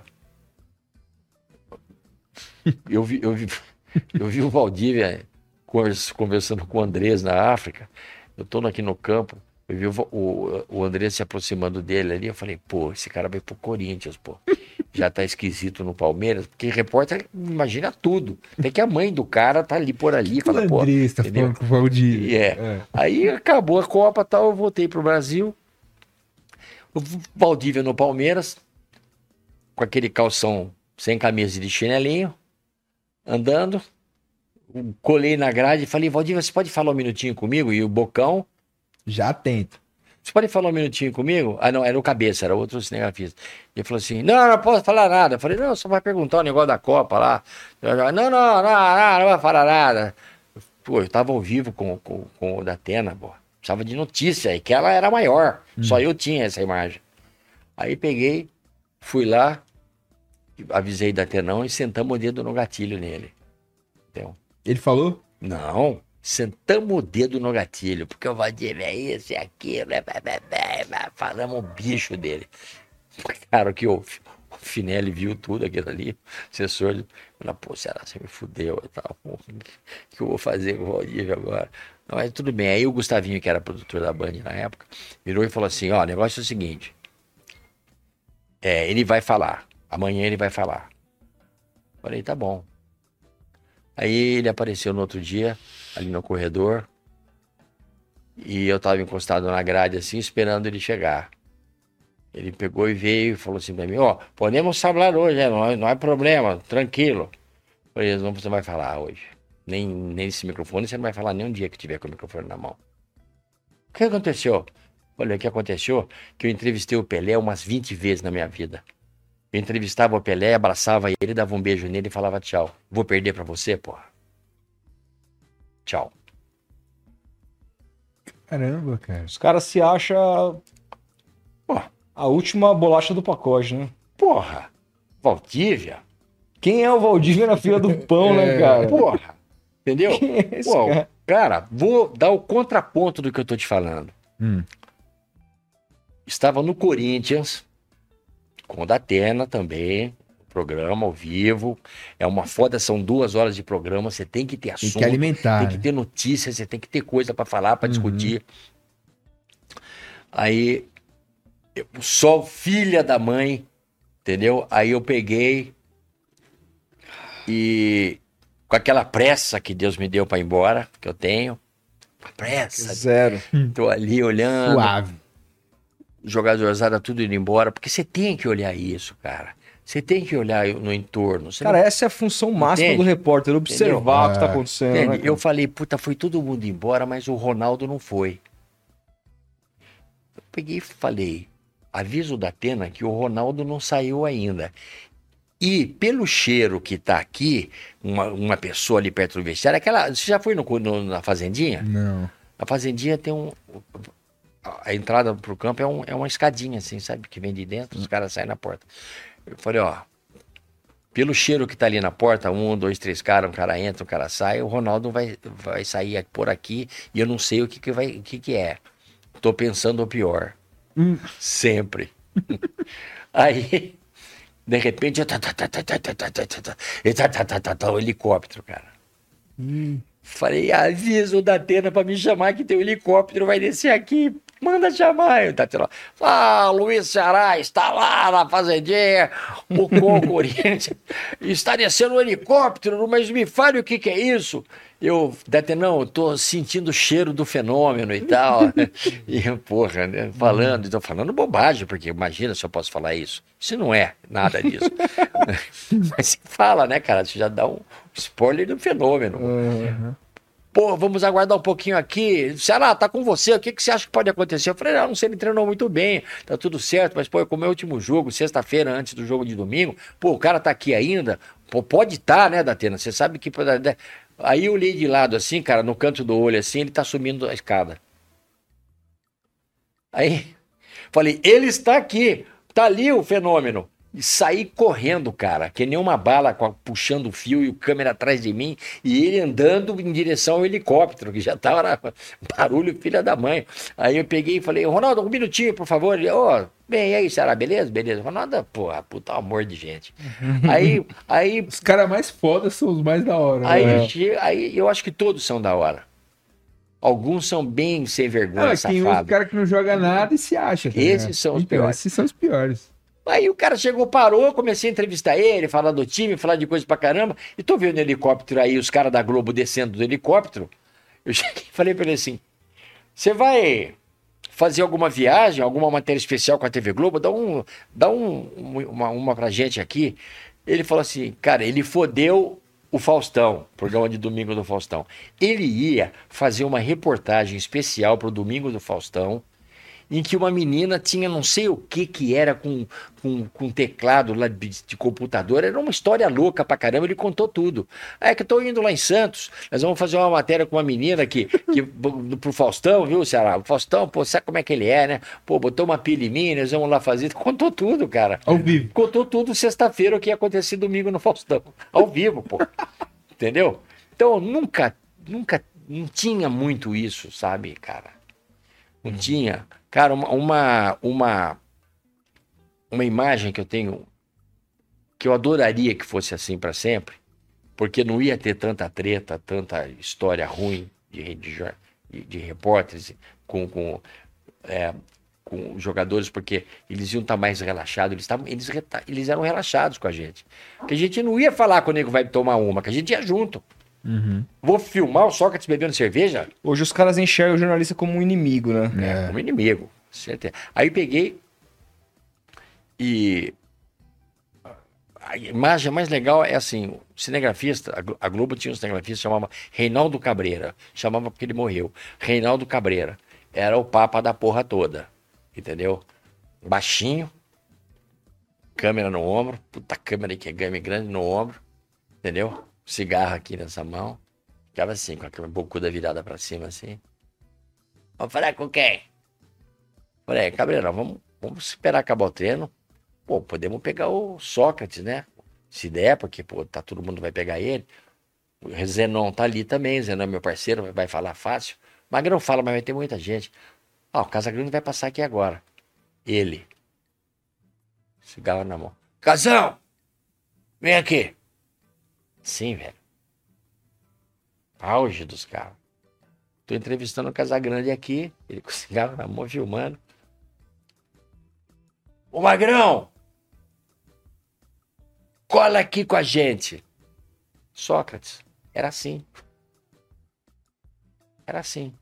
Sem nenhum problema, sem falar mal da vida de ninguém, sem querer saber de porra nenhuma que não fosse bola. Uhum. Grandes reportagens, porque eram de um interesse da maioria das pessoas que assistiam programa de esporte para ouvir o jogador falar do jogo.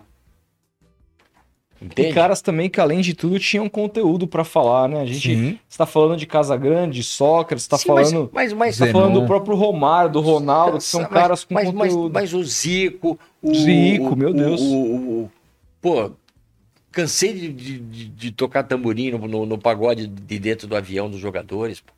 Cansei. Pô, tenho, tenho foto, tenho filme lá em casa tocando tamborim na, na, na, na, Itália, na Copa de 90, na turma do Romário. Entendeu? Então, era outra época, Ceará. Era. É, é Isso- disso que você tem, saudade? saudade, né? Tenho. Uhum. Porque eu conseguia fazer uma boa matéria. Que hoje não dá mais para fazer porque tem outras coisas, outros interesses. Mas tem repórter hoje na televisão, em várias televisões, as televisões têm qualidade, tem programa de qualidade. Tem programa ruim, onde só tem fofoca, o nego metendo o pau um no outro. Não, o nego metendo você. tá na ponta da língua, eu não vou falar. Falam aí, pô. Entendeu? É, Vai que a gente concorda, né? Vai que a gente tenho concorda. certeza que vocês concordam. Entendeu?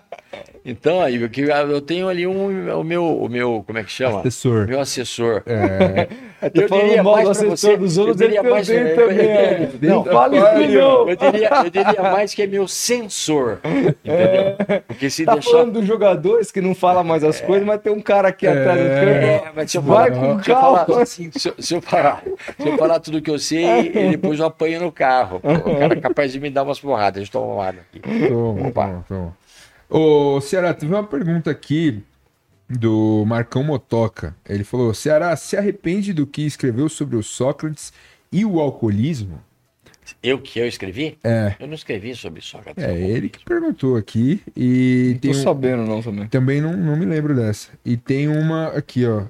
Eu era repórter de TV, né? Não de jornal. É, e o, o pergunta: Ceará, o, o Neto te fritou na Band naquele episódio do Marcos do Palmeiras? Isso você já falou, né? Não, não fritou, não.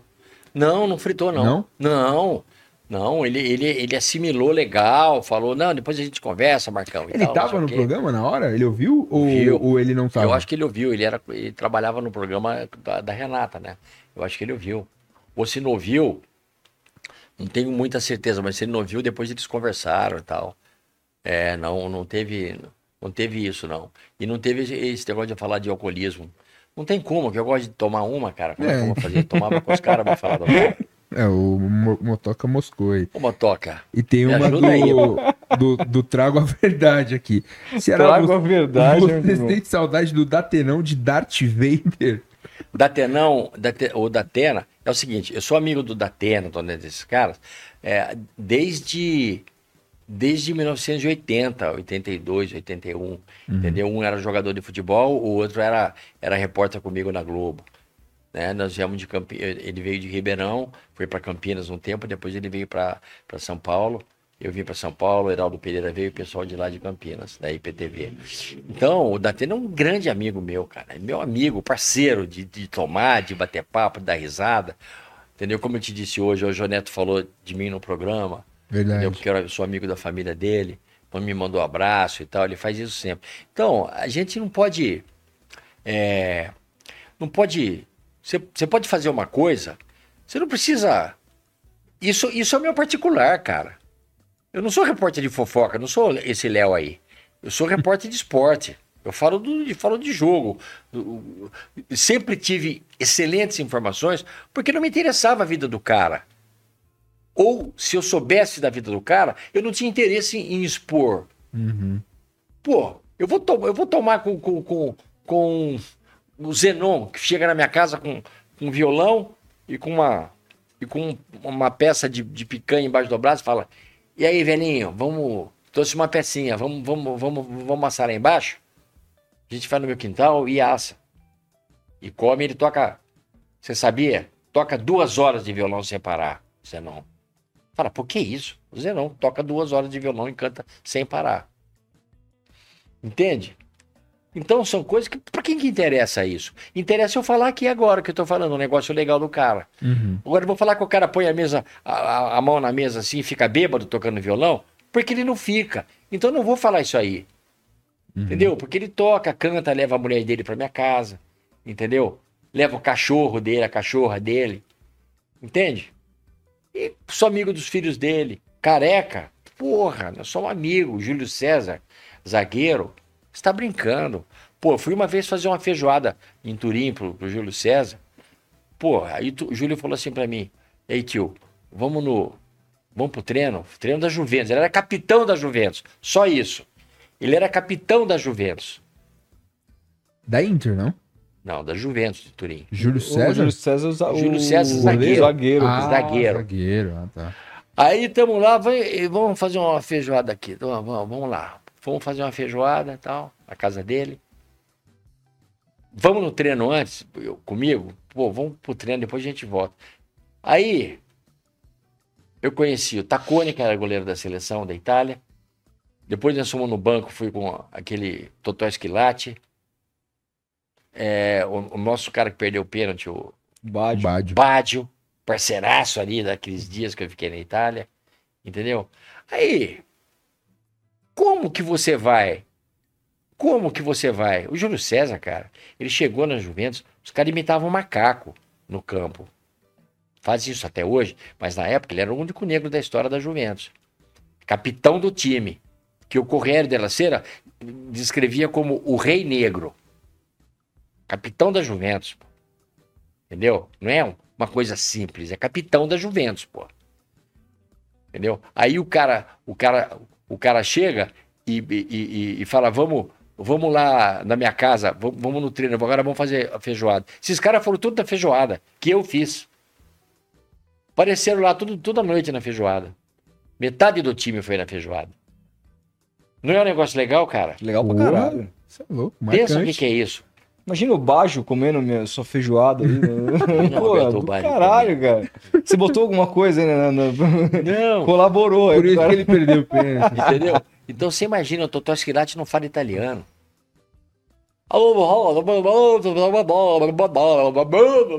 Entendeu? Porque ele é um cara que fala dialeto napolitano. Sim. Então é difícil para os caras entenderem. Eu nem sabia que tinha um dialeto napolitano. Tem dialeto para tudo que é lado na Itália. É. Tudo, pra tudo que é lado. Todo mundo fala uma língua diferente lá. É um negócio louco. Você vai em Nápoles, você tá brincando. Nós fomos assistir Argentina e, e Itália, eu, é, Juarez Soares, Orlando Duarte e, é, e o Luiz Alfredo fomos assistir o jogo. Antes de assistir o jogo, o Careca, falei com o Careca, falei, Careca, o, você tem que me indicar uma, um lugar para eu comer lá, que você vai lá, eu quero um lugar que você vai, não tem importância que é caro, né? Temos uma verba aqui forte. Nós queremos comer no lugar onde vocês vão, você, Maradona tal. Aí eu peguei, eh, fomos numa cantina. Você sabe que na, na Copa do Mundo, um dia antes, não tem bebida alcoólica, né? Não serve. Certo.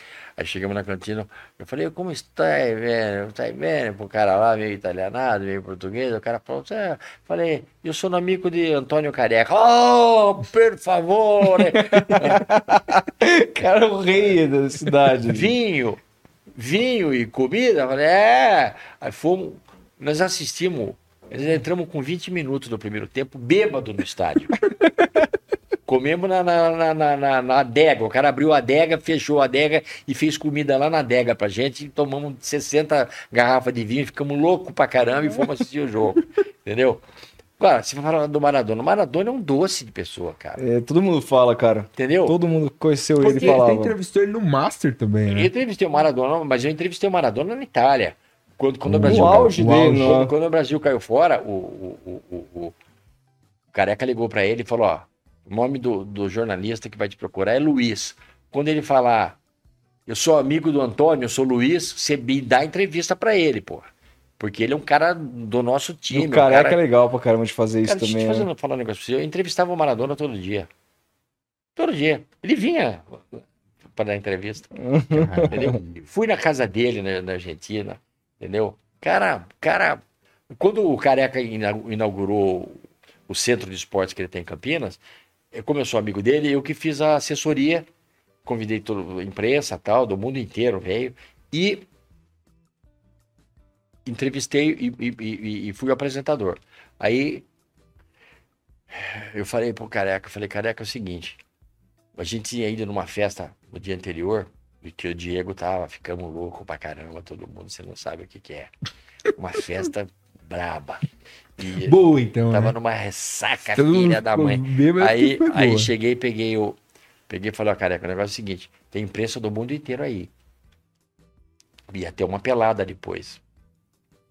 Aí eu fui apresentar, falei, ó, você bota o Rivelino do meu lado, né? E o seu Maradona vai chegar sempre atrasado, o Maradona fica do meu lado esquerdo, você fica com ele aqui. O que eu não sabia era que o Maradona era. Não podia ver o Rivelino.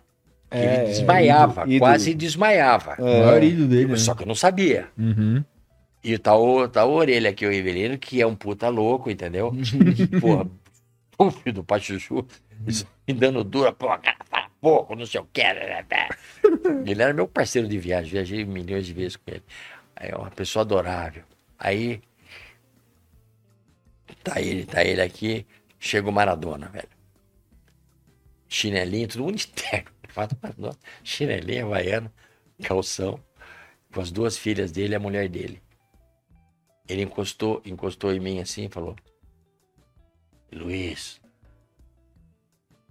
Eu, fala Diego. Porque como eu tinha, já tinha desde a Itália, Uhum. ele já me chamava de Luiz. Sim, Tinha aquela intimidade já. Não tinha intimidade, mas ele, ele, ele conhecia, ele sabia quem Sim, era. sim.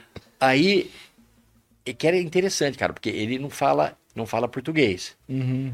E também não fala. é, então ele, ele conversava com o careca em italiano, Uhum. só em italiano. E comigo em espanhol. Uhum. Porque eu falo mais ou menos, e eu falava com ele em espanhol. Uhum. Então a conversa nossa era uma conversa que você podia botar a camisa de força e levar todo mundo que não ia ter problema. Você podia pedir quarto que os caras iam dar quarto pra nós. Porque, pô, você imagina uma conversa, três caras conversando, eles dois em Um italiano, falando e italiano, outro em português. e- Pô, entendeu? E o português com a careca. Então, aí, a hora que ele viu o, o, o Rivelino, ele ajoelhou no chão. Na frente de todo mundo, velho. Gente pra caramba. Ele ajoelhou no chão. Maestro, maestro, por favor, maestro, por favor, maestro, maestro, maestro. Agarrou o Rivelino nas pernas, assim, velho. Chamava as filhas, filha, filha, maestro. Tá? E um negócio assustador de ver, cara. A foda, idolatria. E aí os caras foram jogar bola. Irmão, vou falar uma coisa pra vocês. Eu vi bastante coisa na vida, mas eu vi numa mesma pelada, jogando junto, o Careca, o Rivelino, o Maradona, mais uns três, quatro, cinco cara que tudo do primeiro time do futebol, Edmar, centroavante. Cara, você não tem ideia o que, que os caras jogam de bola. Não dá pra. Porque ela era pelada.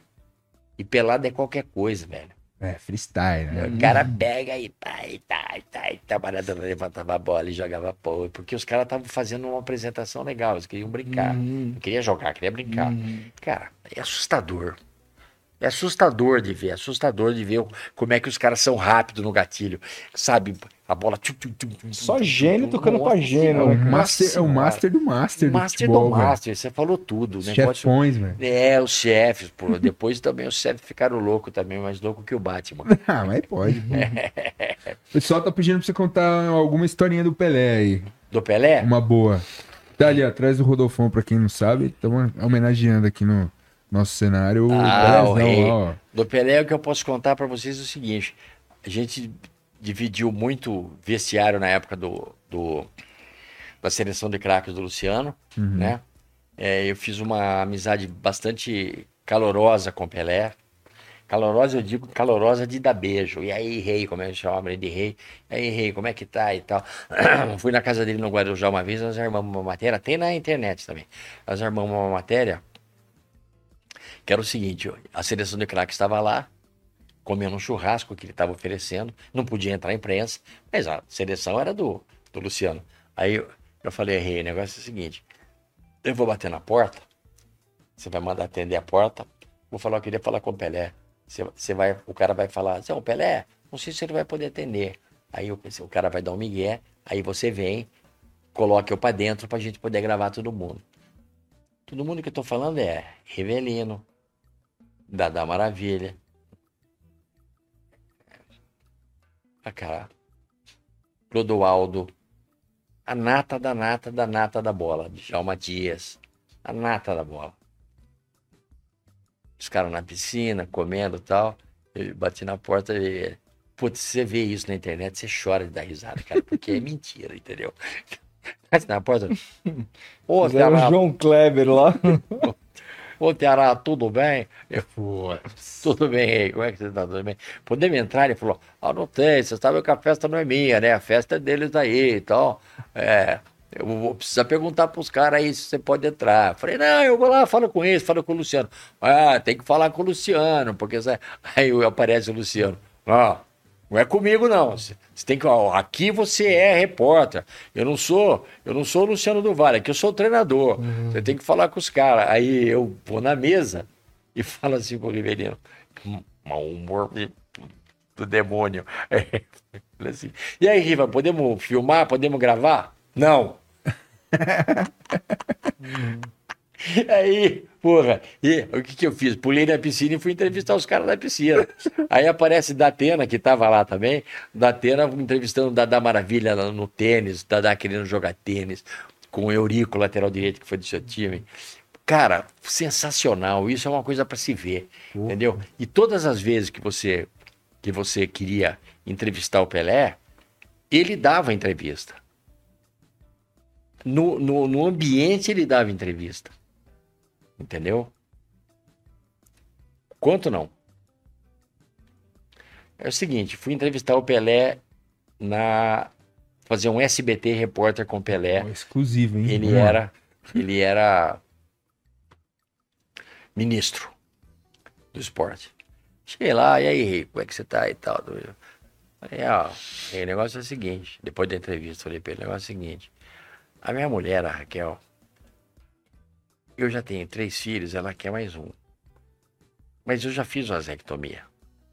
Não tem como fazer. Só inseminação artificial. Dói. Ele falou, ah, que isso, não dói nada, não sei o que e tal. A mulher, quando ela quer ter filho, eu falei, ela sonha com, com a criança. Quando ela quer ter filho, ela sonha. É isso que você está me falando. Peraí. Pegou o telefone e falou, Mônica, a secretária, chama o Roger aí. O Roger Abdelmaci, que está em cana. É o médico que fez os filhos do Pelé. Hum. Né? Não tinha sido descoberto ainda toda a situação difícil Claro, que ele claro, se autocolocou. Uhum. Ele era brutal, ele era, ele era um puta médico. Aí, o Roger. Ô, Zará, e aí, viado? Tudo bem? Como é que você tá? Que ele é de Campinas, entendeu? Torcedor da ponte. Tudo. Como é que você tá? Tudo bem? Tudo bem? Você quer filho, né? Pô, você me ligar essa hora aqui com o Pelé? É, é filho. É, você quer filho? Então faz o seguinte, nem deixou eu falar, bicho. Você faz o seguinte, você, você pede pra Mônica o endereço aqui da clínica. Você vai voltar pra Campinas hoje? Eu falei, vou à noite, eu volto pra Campinas. Ele falou assim, amanhã, 9 horas da manhã aqui na clínica, tchau. Bateu o telefone. Aí nasceu esse, essa, essa 26 pessoa, essa pessoa que tá aqui sentada que vocês não estão vendo aqui 26 atrás das depois, câmeras. 26 anos depois, João Antônio. Cara, o Sabe cara, é o cara só Pelé está ou aqui meu? graças ao rei, cara. Caramba, o rei, além de tudo, arrumou. Arrumou um filho pro céu. Uhum. É esse, é esse, aquela cara de pau ali é o filho do Pelé. Que legal. ele fala né? que é meu filho, mas ele é bem parecido com o Pelé, pode ver. Na bola, então, fala aí. Ele é né? meio, Pelé é meio, meio Roger, né? Meio Roger não é, mas é meio Pelé. O, cara, a gente. Eu vi uma. Um tweet hoje, assim, que. De 2009. Que eu fiquei. Não entendi muito o Não contexto. falando fiquei mal de mim, tá tudo certo. É, então, falando. Era do Celso Cardoso, que era ex-gazeta, falando assim. Não podia me, me omitir. Luiz Ceará da Band disse que Twitter é coisa de moleque. Luiz Ceará, repórter ultrapassado. Você ficou sabendo disso na época? Tem alguma. É, não, não devo ter al- falado isso. Hã? Não devo ter falado isso, coisa de moleque, pô. Seu, Silvio, Silvio Luiz, que ano que é? Dois- isso aqui é 2009. Não, imagina, Silvio Luiz sempre foi twitteiro. Nunca falei que Twitter é coisa de moleque. Se eu falei. Sabe quando você tá conversando com o cara, falar, pô, você é- você tá de brincadeira com isso aí. Uma sabe? coisa mais ali, sei. Pode ser que tenha saído uma coisa de moleque, mas eu não, não falaria uma, uma bobagem dessa para um repórter afirmando Twitter é coisa de moleque. Uhum. A gente conversou, inclusive, hoje aqui sobre, sobre essa nova coisa Rede que social. existe, rede social e tal. A, gente, a nossa produtora faz rede social, Uhum. tem um monte de cliente. Então, é, eu- se você falar assim para mim, você tem? Eu falo, tenho. Eu tenho, tenho um Instagram, tenho Facebook. sim. Eu não tenho Twitter. Tenho até, mas não uso. Tenho Instagram tenho- e, e- e trabalho na, na minha rede, acho legal pra caramba. Uhum. Pô, já tem foto de hoje aqui na minha- na- na- no meu Instagram. Depois eu vou colocar foto nossa no Instagram. Pô. Então, eu acho que, sei, eu penso que pode ser um exagero, é, uma coisa que ele pode ter se ofendido. Se se ofendeu, me desculpe. E como que você viu é, o que rolou ano passado, infelizmente, pegando esse gancho que tava falando do Pelé aqui, coisas boas. Como que você viu um certo, podemos dizer assim, desprezo de várias pessoas importantes do futebol que simplesmente não compareceram ao velório do Então, rapaz, eu não, eu não entendo, não entendo muito direito isso que aconteceu. Se eu tivesse uma condição, eu teria ido. Eu já estava afastado de bola tal. Se eu tivesse uma condição, eu teria ido, porque eu gostava demais, gosto demais dele. Respeito o cara. Sei que ele fez uma grande cagada em não aceitando a filha dele. Tô falando isso porque o Edinho é meu amigo e a gente já conversou sobre esse assunto várias vezes, né? É, de ter, não ter aceitado a filha dele, que o Edinho, palavras do Edinho, aspas do Edinho, é a cara do meu pai e é a que mais se parece com- do gênio, gênio do, do meu pai. Maneira, gênio quer dizer a maneira dele Sim, ser, sim. Uhum, é, sim. é a que mais se parece com ele. Ele não, não adotou a filha. Né? Então eu acho isso uma coisa.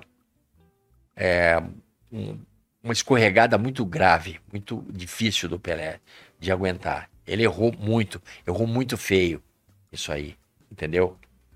É, é, é uma coisa fora da. Para mim é fora da realidade. Eu tenho um filho assim.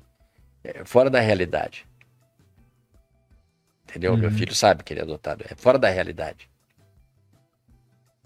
Para mim é fora da realidade, não, não, não pertence a mim essa realidade, Uhum. entende? Então, é. Porque, porque, porque ele é meu filho. Uhum. Claro. Com dois anos de idade, o cara tem 30 e cacetada, é filho de quem? Seu. Eu, porra. Uhum. Irmão do João. Irmão da Tatiana, irmão da Bianca. É- Essa filha o Pelé não reconheceu mesmo? Mesmo Não. Acho que não. Não, no fim da teve, vida? teve inclusive problema com os netos. Sabe? Hum. Agora parece que resolvido, não sei, não tenho certeza. Mas teve uma É época porque que ele... tinha uma. Eu lembro na final da Supercopa desse ano, Palmeiras e Flamengo, que fizeram uma puta homenagem pra ele bonita lá em Brasília.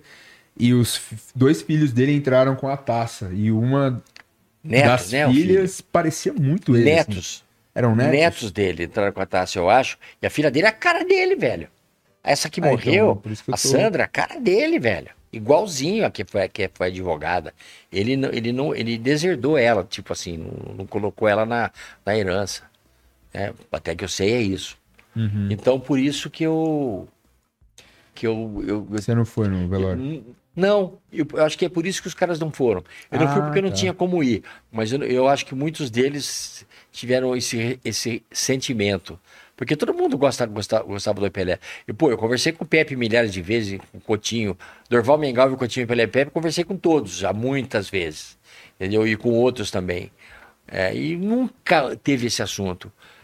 Sei que os caras não gostavam disso, mas nunca teve esse assunto de vamos boicotar o, o, o velório do Pelé. Sabe? É muito gra- grave você não ir. Eu achei. Bem grave.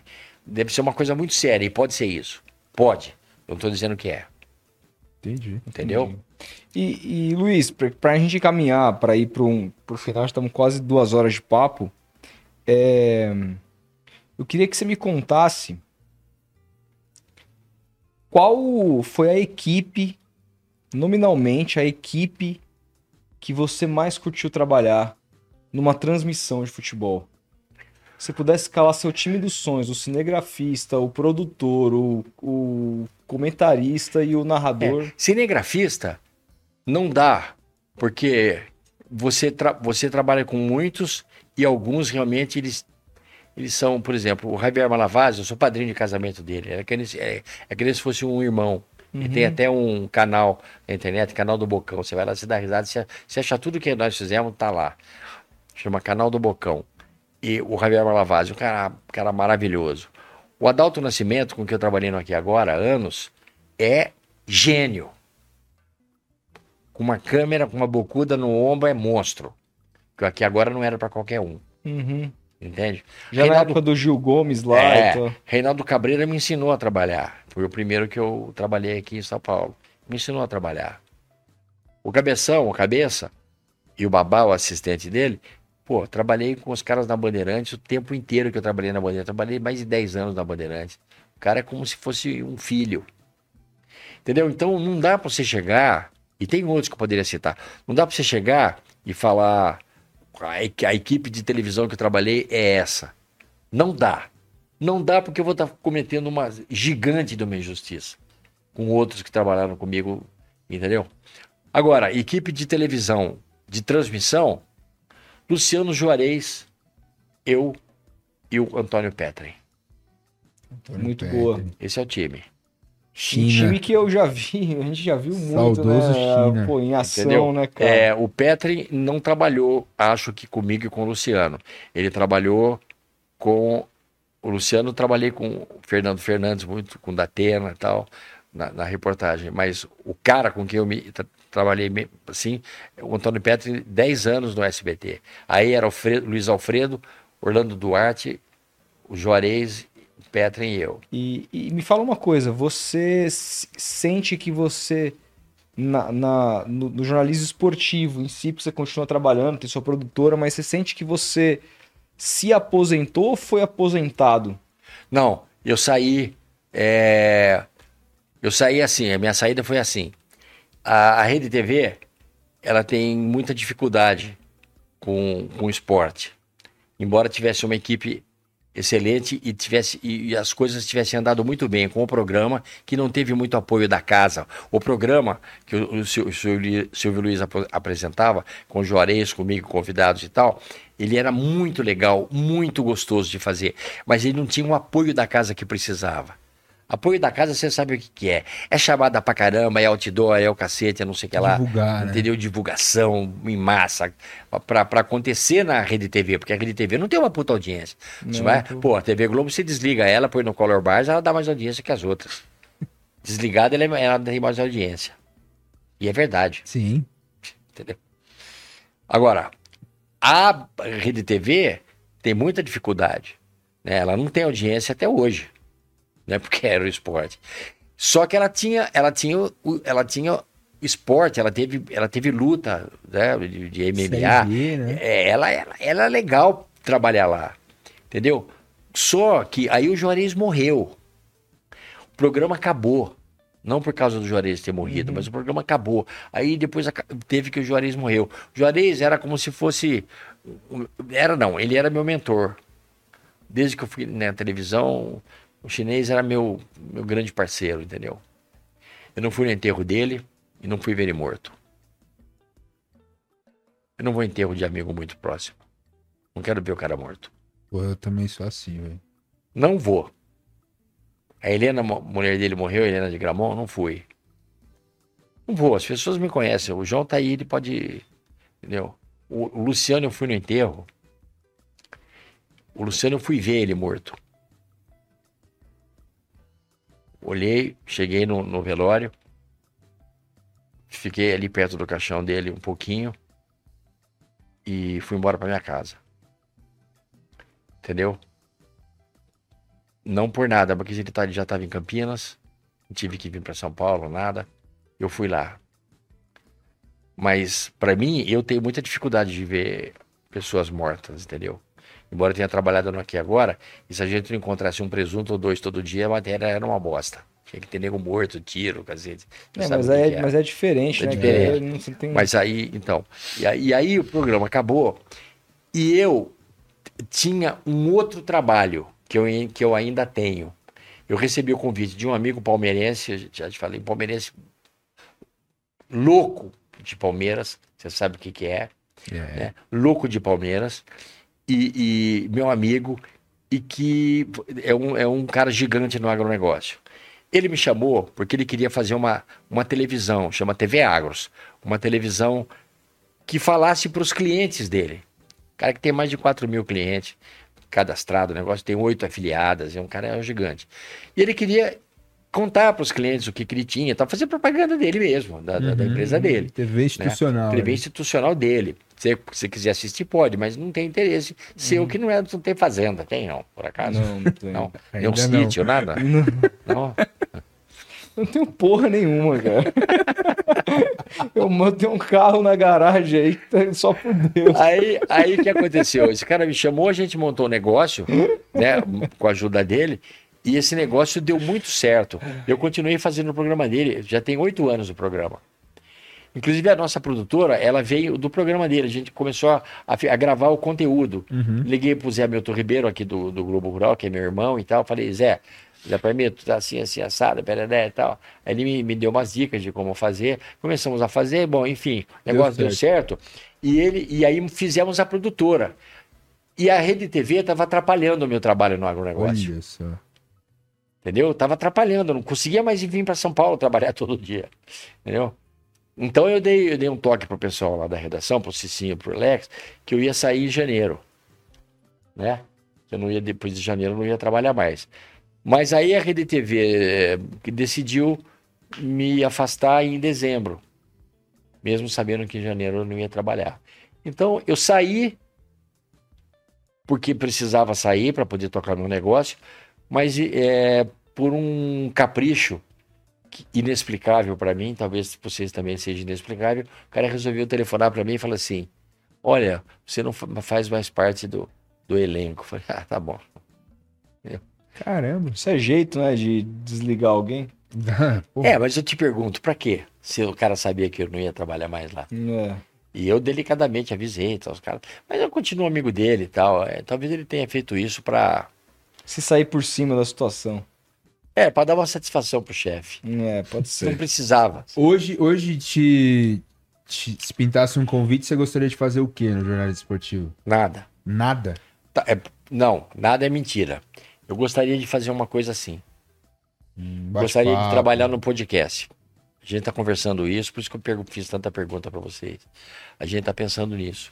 Eu adoraria trabalhar no. Eu já gravei alguns aqui em São Paulo, vocês devem saber. Uhum. Gravei com o Cosme Rímoli esses dias aí. Com gravei Sormani, né? com o Sormani, é, gravei com o Sormani. Gravei com quem mais, João? Não lembro mais, né? Então, vou fazer uma semana que semana que vem lá num cara de Campinas que tem um negócio grande também. E, e, e vou com o maior prazer.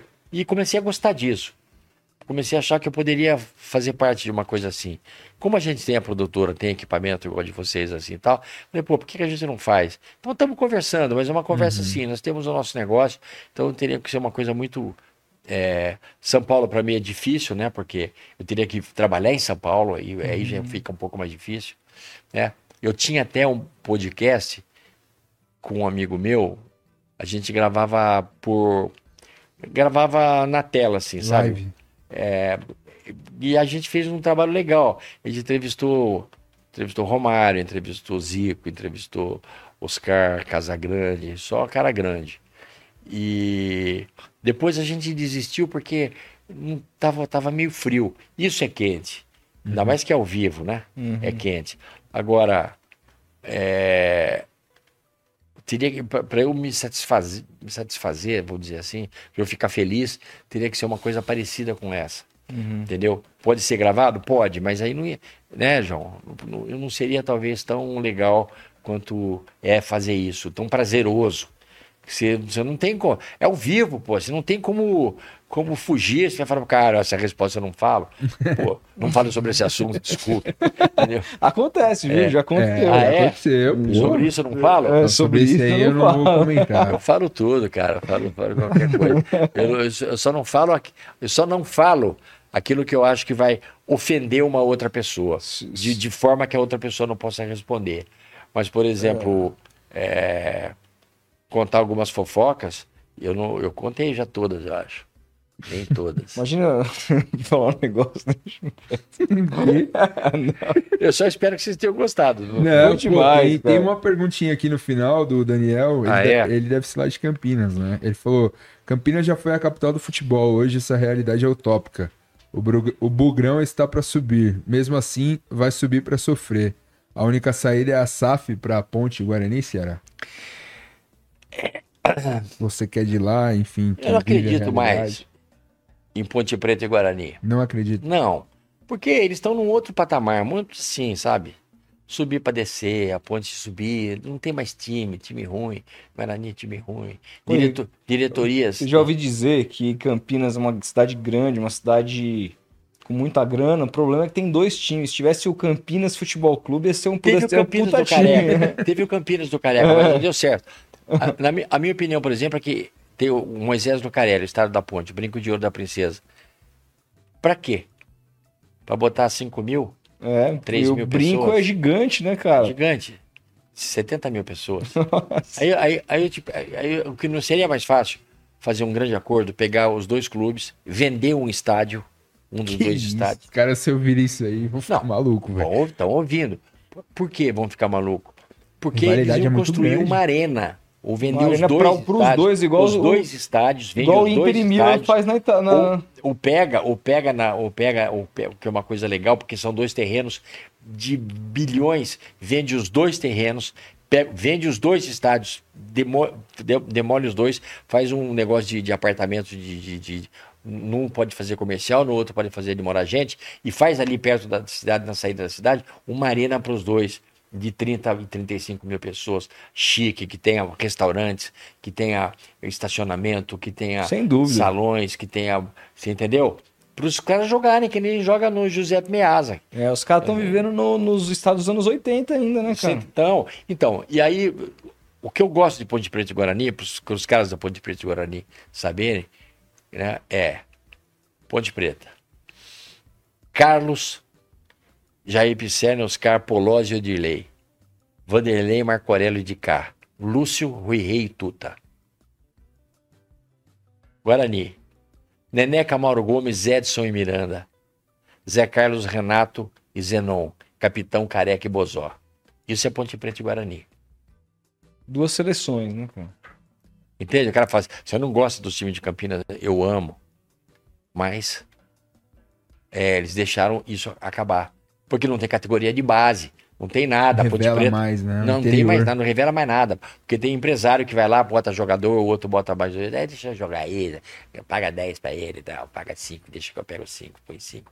Coisa brutal. É brutalidade contra o futebol. É, eu acho que o que fizeram com a Ponte Preta e Guarani, que se tornaram isso que são hoje, uma brutalidade com a história de Ponte Preta e Guarani. Essa história que eu contei aqui. Uhum. Carlos Epicelli, Neneca Mauro Gomes. Eu sou amigo desses caras até hoje. Eu falei que o Zenon vai na minha casa, entendeu?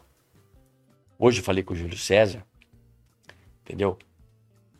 Então, que jogou no Guarani, tinha 18 anos. O cara deu pontapé nele e quebrou a perna, pô, tão forte que ele era, entendeu? Você acha que nenhuma SAF salvaria os dois?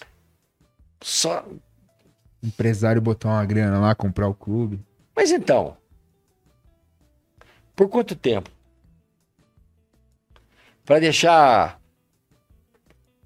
10 anos o pessoal com o maior apetite, a maior fome, o cara vai embora, ou o negócio quebra e a ponte volta a ser o que era, o que está hoje.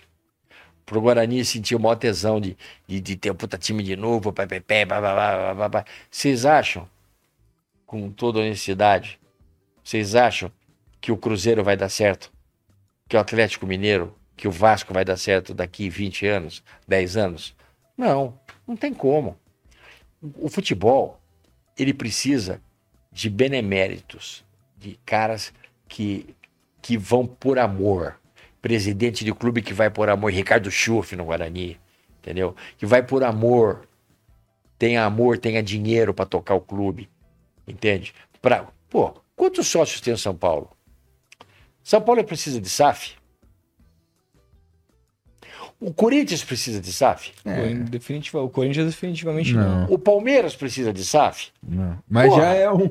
Não, mas acontece, mas acontece que o Palmeiras, a presidente do Palmeiras, tem uma montanha de dinheiro, ela gasta dinheiro com o Palmeiras e tira a parte dela, que é a parte da empresa, que ela botou dinheiro ali. Ela não rouba o Palmeiras. Não. Olha o time do Palmeiras, velho. Ela não rouba o Palmeiras. Se ela quiser, ela contrata o Bruno Henrique.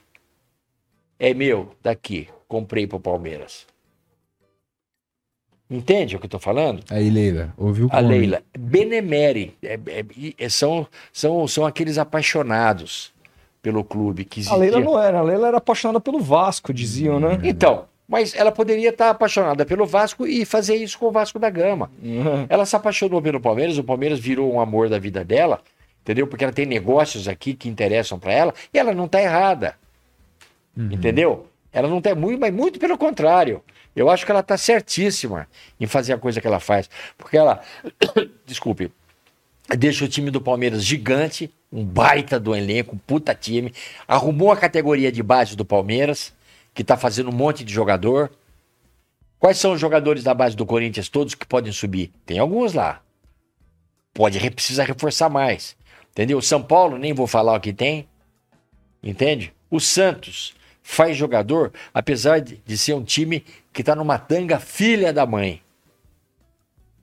Mas tem uma base, e a base sempre tá teve, né? trazendo jogador. Inclusive, hoje saiu uma notícia aí que o Santos está prestes a trocar o CT da Meninos da Vila, que é na entrada de Santos ali, que é um, é um CT de parada.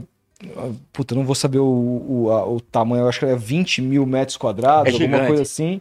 Mas tá para trocar por um que custa mais barato, porque não tá numa região tão privilegiada, mas que é parada de 90 mil metros quadrados. Posso estar, gente, posso Ah. estar errando nos números. Ah, Mas é um negócio mais do que o dobro na Praia Grande.